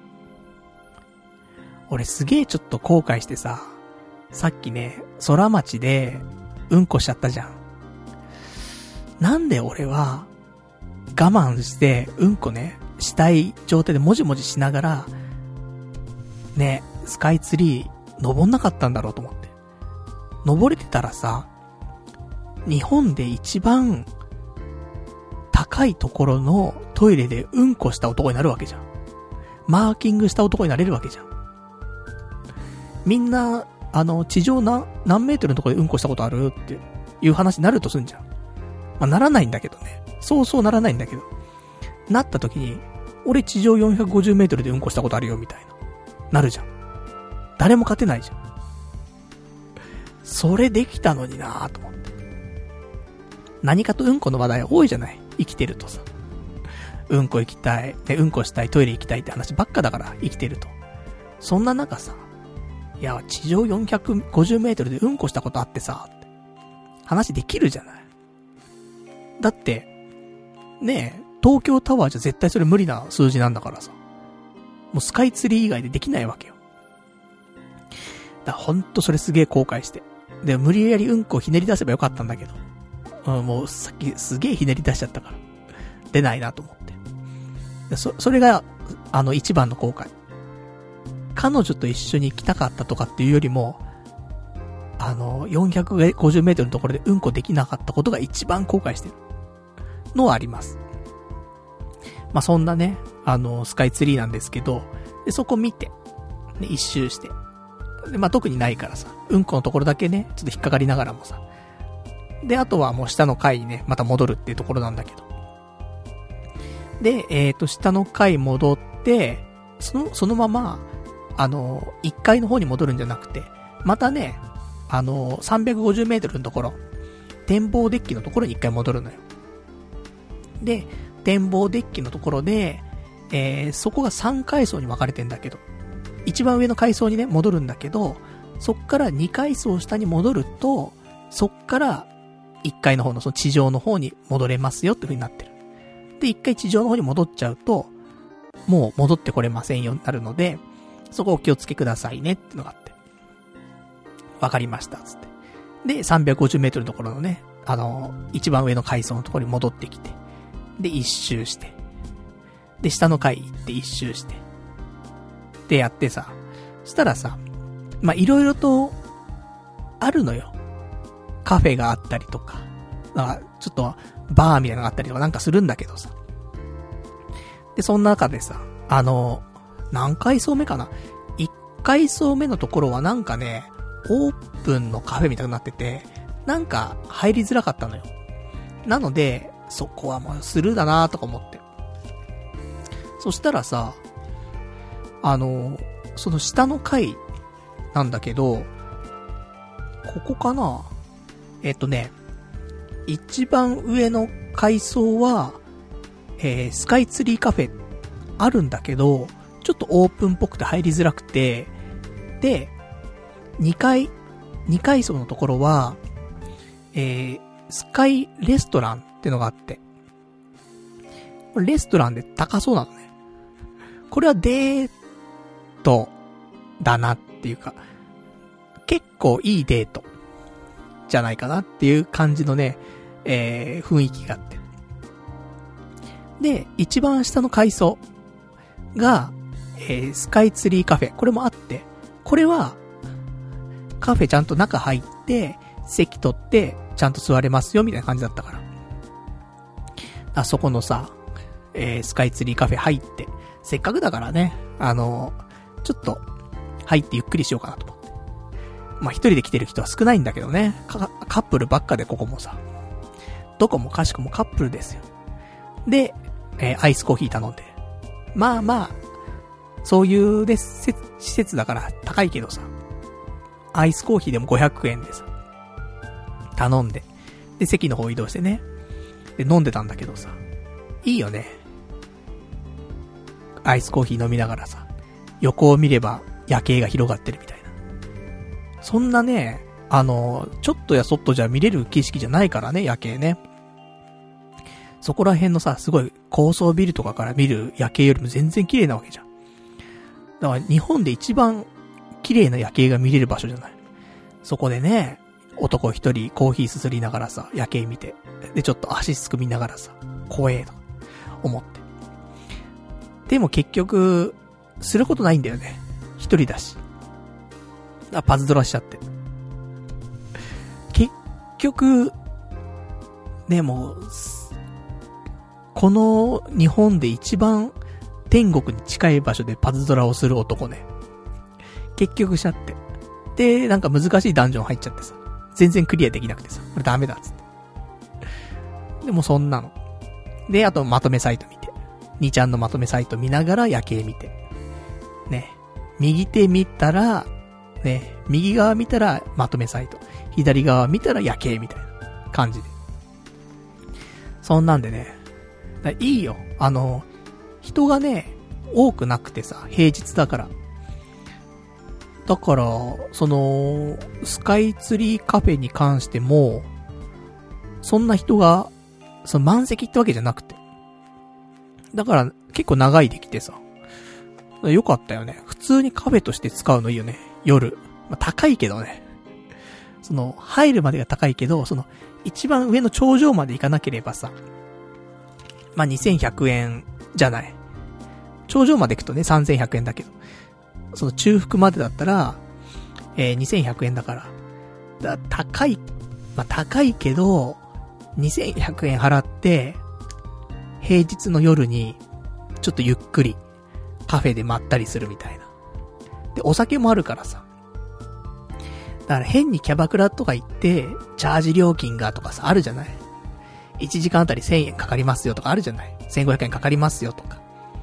それ考えたら、別に、1時間だ2時間だカフェにいてもね、満席じゃなければいてもいいと思うのよ。ある程度注文もすればさ、アルコールとかね、食べ物とかも注文すればいいと思うから。俺結構ありだと思うんだよね。高いけどさ。なんか、うん。たまに非日常を感じるのに、ありな気はする。で、これあくまで平日ね、休日は多分すげえ混んでるから、全然違う感じだと思うんだけど。平日の夜っていう、本当に条件絞られちゃうから、行ける人はね、少ないかなと思うけど、平日休みの人とかさ。あと仕事終わってから行くとか。例えばなんか、今日は17時だ、18時で終わりますよっていう仕事でね。そしたらその後、見に行くとか。22時までやってるからさ。結構ありなんじゃないかなと思う。だから週に1回、高えな週に1回で行くには、なんだけど、変なところでね、お金使ってるんだったら、ね、バカみたいにギャンブルしてね、お金減らしてるとかって考えるんだったら、週に1回、この何曜日何時ぐらいに、毎週東京スカイツリーのカフェで、なんか、コーヒーすすったりとか、ね、ちょっとお酒飲んだりとか、するのもね、オツなんじゃないかなと思って。まあ、一番いいのはね、デート。って思う。本当に。東京スカイツリーデートってどうなのって思うけど、実際、いいなと思ったからね。やっぱ、うん、高いところで少し高揚感があって。で、カップルでさ。で、椅子とかも結構置いてあるのよ。椅子座りながらさ、夜景見ながらさ。もう、椅子座ってんのほんとカップルしかいないんだけどさ。で、語ら、語り、あ、語り合ってさ。で、そっから、レストラン行く必要ないと思うんだよ。レストランじゃなくて、カフェでいいと思うんだよね。カフェでまた語り合って。綺麗だね、つって。夜景綺麗だねって言われて。君の方が綺麗だよ、つってね。キモ、つって。なりますけど。そんなんで結構いいね。だからね、まあさっきね、一人でね、毎週行くのもいいかなと思ったけど、ちょっ、彼女と、お茶しようってなった時に、じゃあちょっとスカイツリーの上でお茶しないみたいな。狂ってるかな？わかんないけど。平日は本当並ばないから。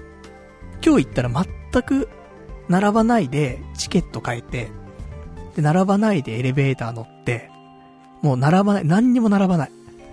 並ぶことが皆無だったから。一回も並ばない、本当に。もうノータイム全部。だから、ありなんだよね。平日の夜のデートとして、スカイツリー。結構おすすめできるなと思って。で、スカイツリーで、ね見て、お茶して、その後に空町行って、ちょっとウィンドウショッピングして、で、飲食店もね、レストランとかいっぱい入ってるから、いろんなところ。はそこ行ってご飯食べて帰る。素晴らしい、ね、夜デート、かなと思います。まあ、よかったら、ね、そんなんでね、ちょっと、スカイツリーのお話でございましたけどもね、あのー、気になる方、行ったことないよって方はね、意外とデートで、いいなって思う。別になんか話のネタもないななんて思うかもしんないけど、ああいうところ行くとね、意外となんか会話弾むよね。って思うので。で、あと、そうそう。あの、プラネタリウムとかもあるよって話したんだけどさ、あの、併設してるところに。あの、水族館もある。なので、プラネタリウム水族館、東京スカイツリー。三つあの、どれでもいけるから。だからね、いいよ。本当に。うん。意外と良かったっていうね。行かず、ね、今まで食わず嫌いで行ってなかったけどね、意外と行ってよかったなと思って。あ次行くときはね、あの、彼女、できたときにね、私スカイツリーね、行きたいと思っております。でね、行ってね、あの、一番上のところでね、彼女待たせてね、うんこしたいと思います。そんな感じでございました。じゃあ、そんなところでしょうか。じゃあ、あと今週あった話をね、ちょっといくつかしていこうかと思うんだけど。そうだね。えー、ゲーム。前々から言っていたゲームで、クラフトピアっていうゲームがあるんだけど、パソコンゲーム。これが、9月の4日に、アーリーアクセス版っていうものがね、リリースされまして。また、ベータ版とはちょっと違うんだけど、まあまあでもベータ版みたいなもんかな。アルファ版みたいな感じ。なんとも言えんけど。だまだ、あの、正式な完全体ではないけど、まあちょっとリリースしちゃいましょうという感じでさ、その、ベータ版だとお金かかんないじゃない無料でできますよ、ベータだから。でも、アーリーアクセス版はお金かかりますと。いうものなんだけど。ただ、あの、完成はまだしてませんみたいな。バグがあったりとかしますけど、徐々に増やし、ちゃんとね、整備していきますよって感じ。で、えー、お値段、2570円です。で、9月12日までに買うと10%オフで2313円なりますっていうところで。で、買いました。クラフトピア。ね、待ってましたからね、ずっとね。で、あの、この間、あの、競馬放送の後に、ちょっとだけね、配信もしたんだけどさ。まあ、ちょっとどうやってやってこうかなと思ってて。ゲーム配信はしたいと思ってんだけど、まあ、動画にして、配信ではなくて、リアルタイムのね、生放送で、まあ、やっていくのがいいのかなと思ってて。で、あとは YouTube で配信するのか、Twitch っていうところで配信するかね。どっちかかなと思ってて。まあちょっとその辺を考えながらね、えー、クラフトピアやっていきたいと思ってます。まだ俺、3時間ぐらいしかやってないからね、全然ほんと序盤の序盤で、何もしてないんだけど、こっからね、あのー、少しずつ進んでいくんだろうなと思ってて。なんかね、ネットを見てるとさ、ツイッターとか見てると、もういろんな人がね、もうクラフトピア結構やってて、すげえ進んでんだよ。進んでるっていうかなんかすごい楽しんでるわけ。あと動画とかもね、いっぱい出てるから。だから、俺もね、もうちょっとやって、ね、クラフトピアの方を配信したいなと思ってますから。なんか一番いい配信の方法、ちょっと模索して。だからもしかしたらツイッチの方でやる場合は、えー、ツイッターで告知しますんで。えー、まあ、そのままね、リンクからね、来てもらえればなと思っております。で、それも合わせてなんだけど、ツイッチの方が、なんか、アマゾンプライムビデオを、みんなで見れますせっていうサービス始めてて、それがちょうどね、こないだリリースされたのよ、サービスの方が。あ、なんなのっていうと、その、まあ、YouTube ライブとかだとさ、まあ、ダメだけど、例えば、生配信の人がいるじゃん。俺がいるとするんじゃない俺が、画面上に、映画流しますよ。で、その映画見ながら、みんなでアータコーダ喋るみたいな。だから生配信者と、視聴者で一緒に映画が見れますよっていうことなのね。それがツイッチだとできて、で、それがリリースされたわけ。なんか結局、アマゾンがツイッチ、なんか買収じゃないけどしたのかな？提携したとかっていう話で。で、だから、ツイッチ上でアマゾンプライムビデオを見ることは可能だって話なのね。それのサービスが始まって。なので、映画も見れるし、あとアニメとかも一緒に見れるからさ。だから、今度、そのクラフトピアだけじゃなくて、えー、俺と一緒に映画とかアニメとか、アマゾンプライムビデオに上がっているものだったら、そこでみんなで一緒に見れるから、どうだいっていう話なんだよね。で、俺も結構見たい作品、いっぱいあるからさ、で、見てなかったりするのあるから、なんかみんなで一緒に見たら面白かったりとか。でも映画とかは違うのかなね、あの、集中してみたいっていうのもあったりするじゃない喋りながらじゃなくて。なんか、アクション映画とかだったらいいけどさ、コメディとかさ。だけど、シリアスなやつとかさ、ストーリー性重視してるやつはさ、あんま喋りながらって感じでもないから、ま、アニメとかは向いてるのかなとか、ホラーとかね、リアクションが出ちゃうやつとかは向いてんだろうけど。だからそんなんで、あのー、あ、ツイッチこれでやってくんだったら、これツイッチっていう、あの、発音だってかわかんないけど、ツ、ツイッチ、まあいいよね、ツイッチで。うん。twi, t, c, h, ツイッチ。だこれでこん、今度ね、やってきます。だからクラフトピアも、ツイッチでやりつつ、アマゾンプライムビデオでね、えツイッチパーティーってやつなんだけど、みんなでね、ちょっと動画の方も見れたらね、面白いかなと思ってますんで、まあ、その辺もね、あのー、ちょっと今後やっていきたいと思うんで、なんか一緒に見たい動画があるよとかね、映画があるよとかってあったらね、リクエストいただければね、そういうのちょっと順々ね、一緒に見ていくとかってもできるかなと思うんで、結構面白いよね。えー、試みできると思いますんで、よかったらその辺もね、えー、今後やっていきたいと思いますんでね、ご参加いただけたらと思います。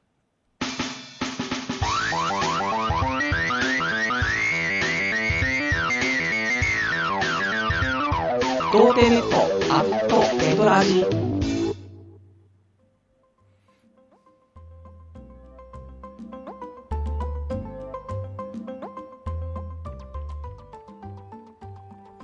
それではね、えー、おど、ほどほどお時間来ましたんでね、お別れのコーナーしていきたいと思いますけどもね、お別れのコーナーはね、今日喋れなかったこととかね、まだ読めてないお便りなんかをね、つらつらとご紹介していきたいと思います。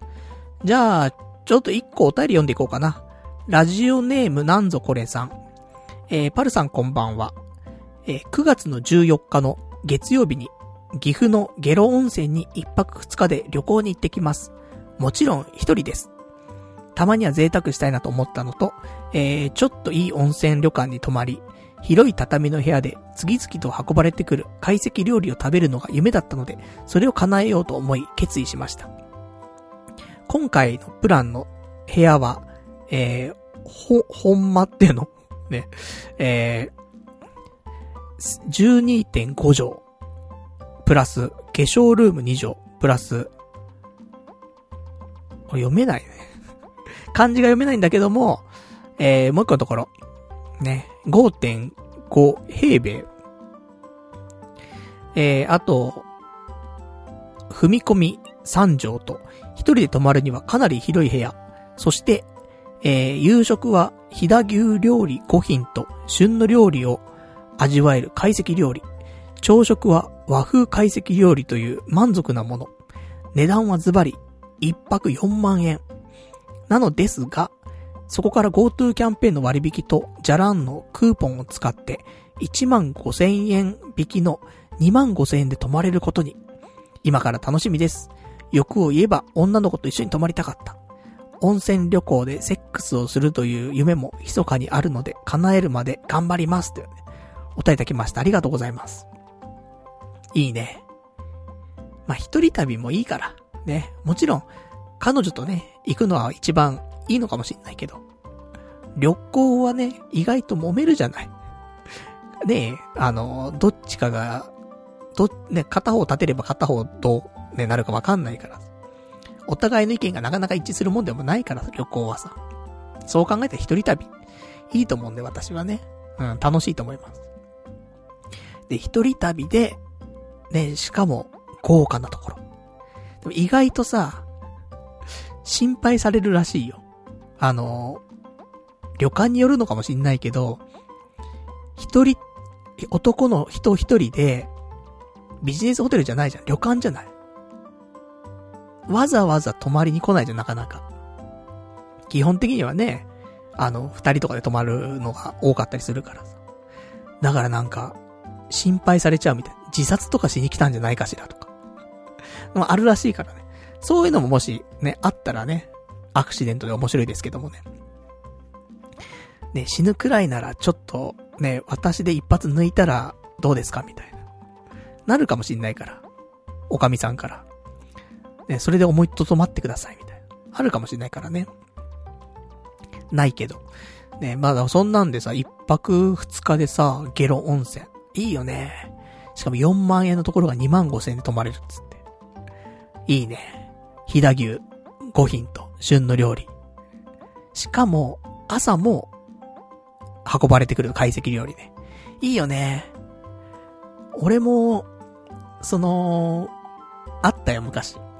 まあも、もちろん家族旅行とかだったらね、そういうのもあったりとかしたし。あと、昔々、彼女、彼女がいた頃。15年前。15年経つの？怖いわ。わかんない。そのぐらい経ってんのかな。15年、13、14、15年くらい経ってると思うんですけど、彼女がいた頃に、どこだ？静岡？伊東とかかな？伊東とかに旅行行った時があったんだけど、その時は、あのー、部屋に懐石料理運ばれてきて、食べてたな、みたいな。のあったけどさ。別にマウント取ってるわけじゃないですよ、これ全然ね。あの、経験談の話をしてるだけなんで、あれなんだけど。いいよね。部屋でね。なんか運ばれてきて食べるのね。でも、前あった一人旅でさ、俺どっか行ったことあるよね。どこだっけ？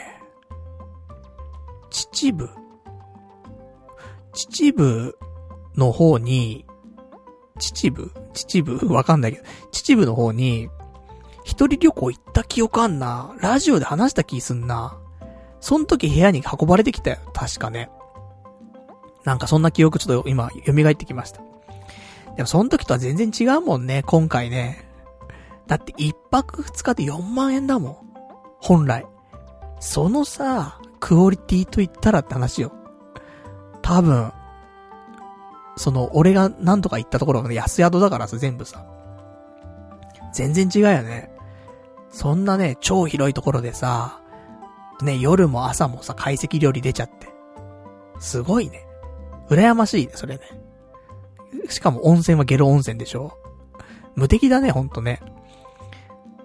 いいなぁ。2万5千円とかさ、いいよね。超、なんか生きた金の使い方してるよね、それね。羨ましい。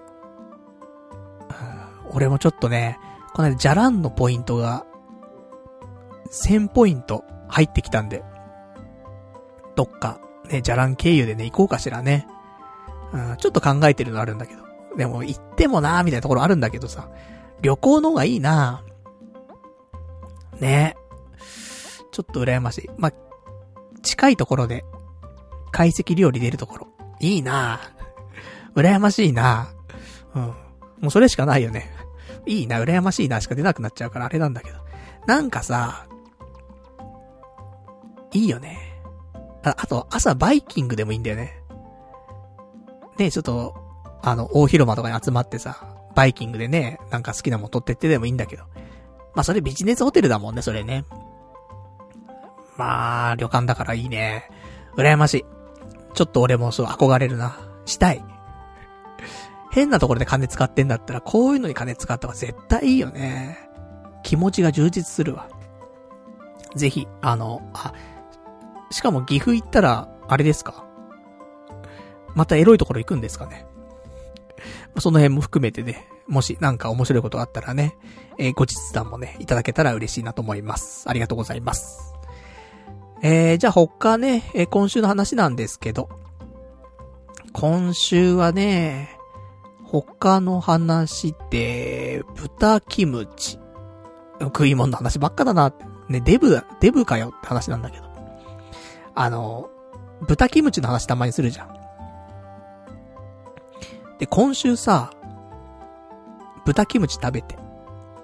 で、それは、松屋の豚キムチでもないし、日高屋の爆弾炒め定食でもないし、えー、肉の花正の、えー、豚キムチ丼の話でもないんだけど、福神っていう中華料理屋さんがあるんだよ。チェーン店の。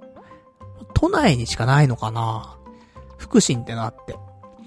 えー、青い看板のね、意外とみんな知ってるって言う人もいると思うんだけどさ。手もみラーメンね。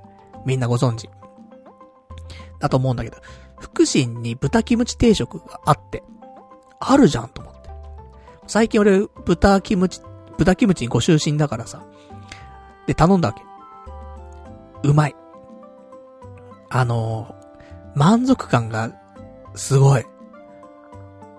豚の量がすげえ多くて、もうすげえ肉食ってる感があって。でも豚キムチとしてもすごく美味しいし、あ、これはいい豚キムチだなと思って。今のところ、外で食べる豚キムチランキングでは1位。なんだけど、俺まだある気すんだよね。豚キムチランキングトップになるの。なのでちょっと皆さんよかったら、できればチェーン店とかあのー、結構店舗が多いところがいいな。もう、この中華料理屋さんのとかって言われちゃうとなかなか行けないから、チェーン店とかで、あの、豚キムチ食べられるお店で、いや、ここの方が美味しくないっすかとかって、あったら、ちょっとぜひ教えてほしい。今ほんと豚キムチにご就寝なんで、で、今のところ福神。松屋よりも福神の方がうまい。福神と日高屋比べると、日高屋って豚キムチ定食ではないから、爆弾炒め定食だから、ちょっと違うんだよね、少しね。豚キムチって言うと、福神。美味しかった。ぜひ、あの、他のね、ところも、ちょ、ちょっと値段張るんだけどね、700円台とかしちゃうんだけど、高いんだよね。ちょっと高いんだけど、満足感はやばい。まあ、それだけ豚肉使ってるからね、めっちゃね。なんで、美味しい豚キムチ情報もお待ちしております。じゃあ、あとはね、まあ、そんなん食ってっから太るんだよって豚になっちゃうんだよって話なんだけど。で、あとはね、今週の話なんだけど。そうだな。まあ、あんま、あんまどうでもいいんだけど、さっきあの、友人の家で、ね、飲みましたって話をさ、冒頭でしたんだけど、日本酒をみんなで持ち寄ってさ、飲んだんだけどさ、結構ね、いいお酒を持ってきててみんな。千金の、な、な、ナチュレっていうの？わかんないけど、千金のナチュレっていう2020年のやつ、濁りのお酒だったりとか、千金の線香花火ってやつだったりとか。で、あとは、光栄菊っていうお酒だったりとか、これうまかったね。で、俺も一本持ってって、俺はその大塚にある地酒屋さんがあるんだけど、ちょっと行ったことなくてさ、すごく有名というか、あの、な、お店なんだけどさ、そこ行ったことないから、じゃあ、その友人の家近かったからさ、そこ行ってから、で、そこでちょっと手に入れてから行ったんだけど、そこで、16代黒エモンっていうお酒を買って、で、え、行って、これも美味しかったね。なんか、いろいろとね、ちょっと相談させてもらってさ、店主の人に。なんかちょっと無理言っちゃって、本当に申し訳なかったんだけど。いろいろ相談してたらさ、4種類ぐらい候補出してくれて。で、ちょっとテイスティングしてみるって言われて。あ、い、できるんですか？つって。で、4種類テイステイスティングさせてもらって、で、超辛口、辛口、まあ、そこそこ。で、甘口みたいに出してもらってて。で、この16代黒エモンってやつが、すごくバランス良くて美味しくて。これ美味しいですね、つって。一番高いんだけどね、って言われて。あ、そうっすか、つって。でも、じゃあこれください、つって。美味しかったんで、つって。で、これ持ってってさ。結構、あの、仲間内では評判よく、ね、美味しいって話出たんで。よかったら、この16代黒エモン。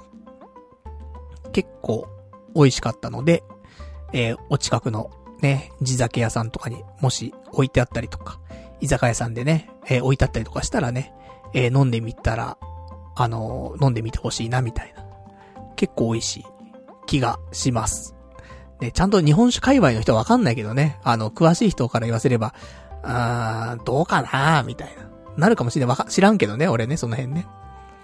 うん、16代、黒エモン、結構美味しかったです。ありがとうございました。っていう話。あとま、その、光栄菊っても美味しかったね。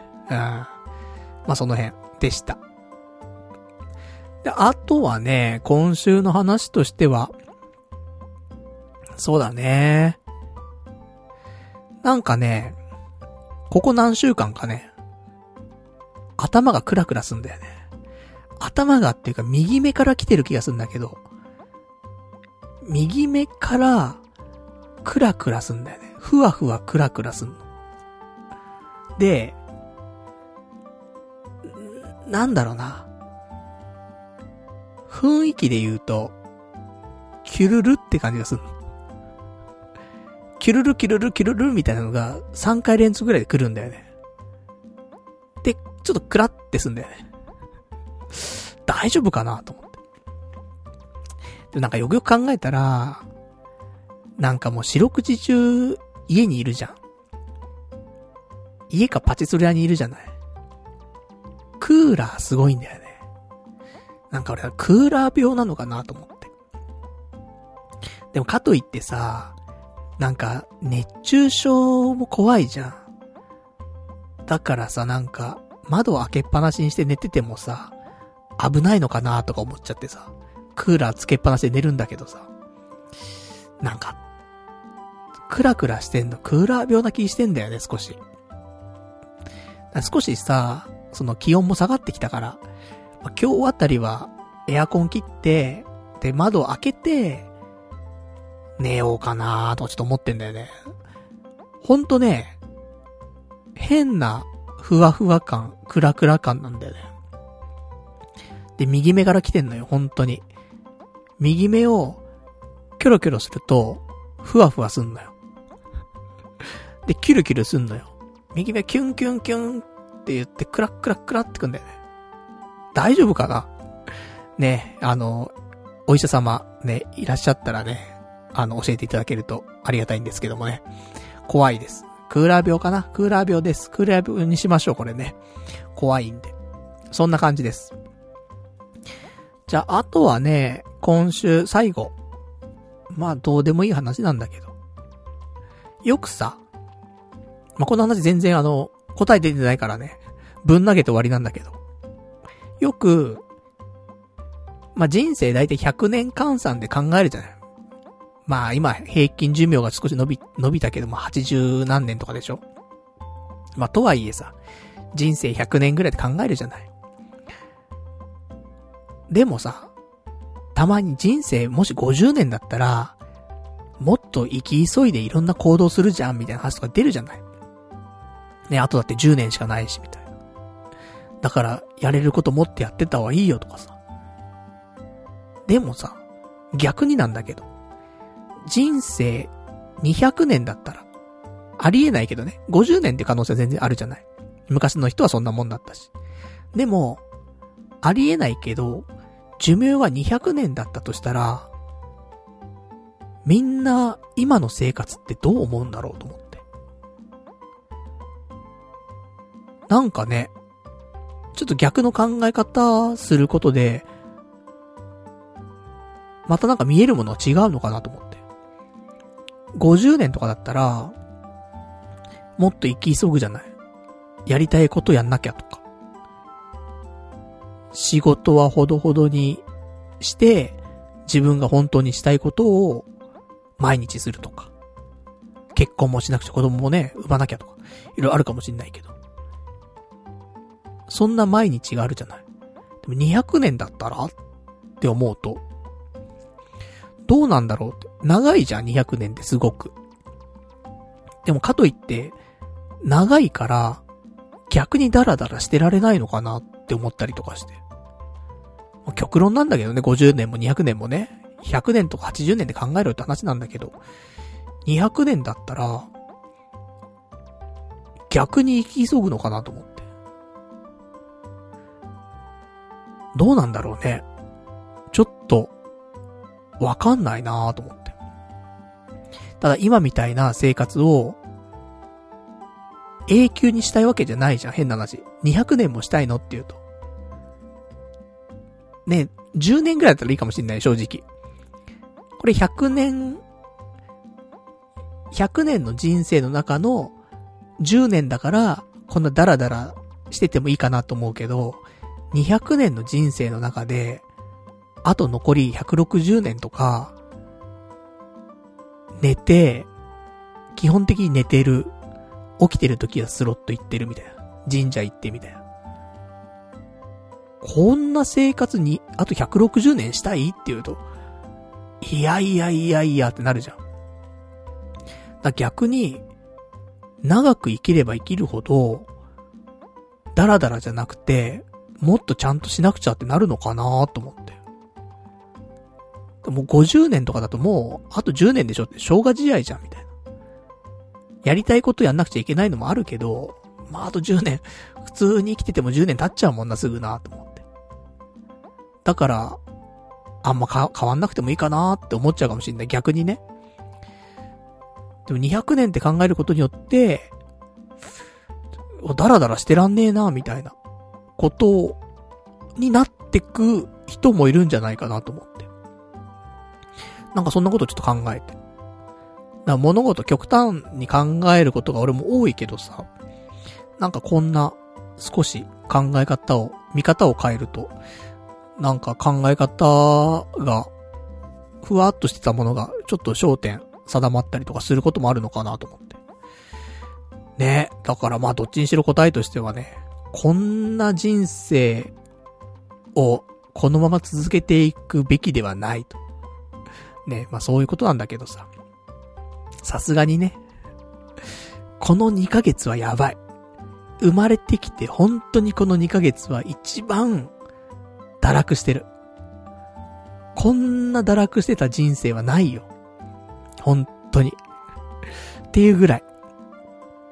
なので、えー、まあ、堕落するんだけどね、まだこれからもね。まだまだ下はあると思う。なんだけど、少しずつね、切り替えていかないといけないので、あの、ダイエットもするし、で、就職活動もね、徐々にしていきます。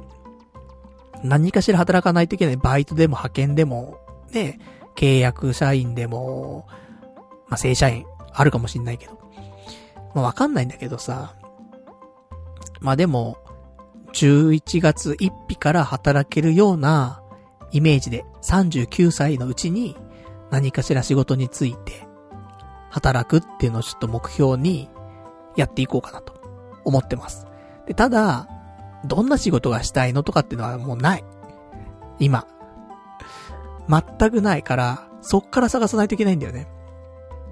いや、その年になって何言ってんのって今更って。思うかもしんないけど、ないんだもん。したい仕事が全然。だからね、まあまあ、せっかくなんでね、皆さん、あのー、ね、いろんな価値観あると思うけども、まあ一つの会社に勤めてね、長い間仕事してさ、で、勤め上げるっていうね、えー、美学もあれば、まあ逆に、いろんな仕事を経験して、で、せっかくの人生ね、一度きりだからさ、いろんな仕事を経験して、死ぬまでね、転職しまくって死ぬみたいな。っていうのもあるわけじゃない、結局。でもそれかなと思って。ね、普通の人だったら、まあ、2、3回ね、転職とかしてさ、3個の仕事をね、やりました、みたいな。あるかもしんないけど。もうこのまま俺も3年に1回ぐらい、2年に1回、3年に1回転職することになるからどうせ。そしたら生きてるうちに、もう、20、20回転職してますけど、みたいな。20個仕事いろんなの経験しましたけど。せっかくの人生だからね、いろんな仕事経験したいし、ファイナルファンタジー5だっていろんなジョブやるでしょ、みたいな。君は、ないとしかやらなかったかもしれないけども。俺は全種類のジョブ極めて、嘘だ、極めてない。全部星1だわ。星3まで行きゃいいんだけど全部ね。全部星1かもしんないけどさ。やって、ね。で、結局どれも合わなかったな、つって。死んでいくみたいなね。でもいいんじゃないかなと思って。そういうのも一つね。だそんなんで、まあ、安定しませんけどもね。もうしょうがないよ。そういう人種じゃないんだからね、もうね。だそんなんで、いろんなね、仕事を経験して、で、楽しく生きていきましょうと。楽しければね、問題ないし。せっかく日本に生まれたからね。日本は、やっていけます。多分。あの、こんな俺でも40手前までね、のらりくらりとまずやっていけましたっての一つ。多分この後もその証明になっていくと思う。60代、70代まで、まあ、ラジオやるかわかんないけど、やっていく中で、なんだかんで生きていける。だってアルバイトでも、やってけんだもん、この国。今のところね。破綻さえしなければ。なので、それがバイトから、派遣から、契約社員から、正社員から、ね、どんどんどんどんまあ金額が上がってったりとかして、保証なんてないんだからさ、今のこのご時世ね。だから、うん、なんかどんな風にでも生きていけるし、仕事、ねえ、こんだけあるし、まあ、雇ってもらえるかどうかって話もあるけどさ、ねえ、じじいじゃんみたいなのあるけど、でもじじい向けの求人もあるし、ね、ハローワーク行ったらさ、すごいのよ、ジジイが応募してる率が。あの、多分教えちゃいけない情報かもしんないけど、中にはね、あの、ちょっと年配の方が多く、あの、応募してますねとかって情報を教えてくれる人もいるわけ。だからさ、それ聞くとさ、で、俺が一番若いとかね、全然あるわけよ。なので、本当に求人、なんかキャリアアップとかって言ってくると、あの、ジジイは無理だけど、本当にジジイ向けの求人いっぱいあんのよ。ハローワークとかって。なので、どうにでもなる人生だよね。日本にいるんだから。ありがてえ、本当に。と思って。だからちょっとね、11月からね、何かしら、ね、アルバイトでも何でもちょっと働きたいと思いますんで。月ね、手取りで15欲しいんだよね。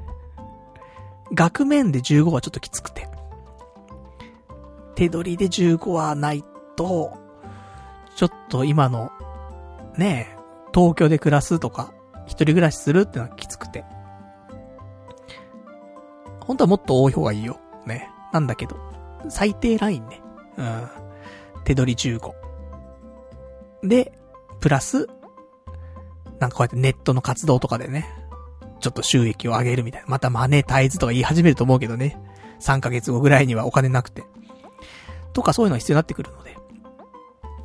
まあそんなんでね、ちょっとまあ無理なく、無理するとね、またね、病んでっちゃうからさ、無理なくね、働こうと思って。って思ってね、前回もね、就職したんだけどね、無理なく働こうつって。無理してたからね、すごくね。どんな仕事だったら無理にならねえんだって話なんだけど。なんか仕事だったら全部無理な気がするけどもね。なんか見定めて、やっていきたいと思いますんで。まあ、そんな感じでね。うーん、ちょっとこれからは、来週から、ちょっと就職も見据えてね、求人情報をね、いっぱいチェックしていきたいと思います。まあ、次はね、皆さんにはどんな仕事に就きましたとかね、もう言いませんけどもね、特定されちゃうから。だけども、ね、ちょっとまあやってったら、決まりました、決まりませんでしたとかって話はね、まあ決まらなかったやつはいいよね、言ってもね。決まったやつは、ちょっと、まあ言えないけどもね。まあ10個20個またね、応募しないといけないと思うんで。意外と時間かかると思うんでね。9月中には絶対1個は。1個応募し始めちゃえば、あとガンガンいけるけど、1個応募するまでがね、時間かかるからさ。意外と。ちょっと9月中にね、1個は最低限、ね、応募して。で、なんとか11月1日からね、働けるように。ちょっと遅えな、それだとな。もう11月、10、うん、9月中に4、5件応募しとかないと、もっとかな。ね、そう考えるともうね、9月の7日8日だからね、危ねえっていうね。ちょっとまた、ね、少し時間ね、配分ができてない気がしますけどもね。気をつけないといけないなってところで、まあ、ちょっと頑張っていきたいと思いますというところ。じゃあそんなで今日はね、えー、ここまでにしましょう。えー、来週は、9月の14日の月曜日、また22時からね、えー、やっていきたいと思いますね。生放送の方ね。ぜひご参加いただけたらと思います。じゃあそんなわけで、えー、本日もね、長い間、お時間ね、ご視聴いただきましてありがとうございました。それでは、また来週お会いいたしましょう。さよなら。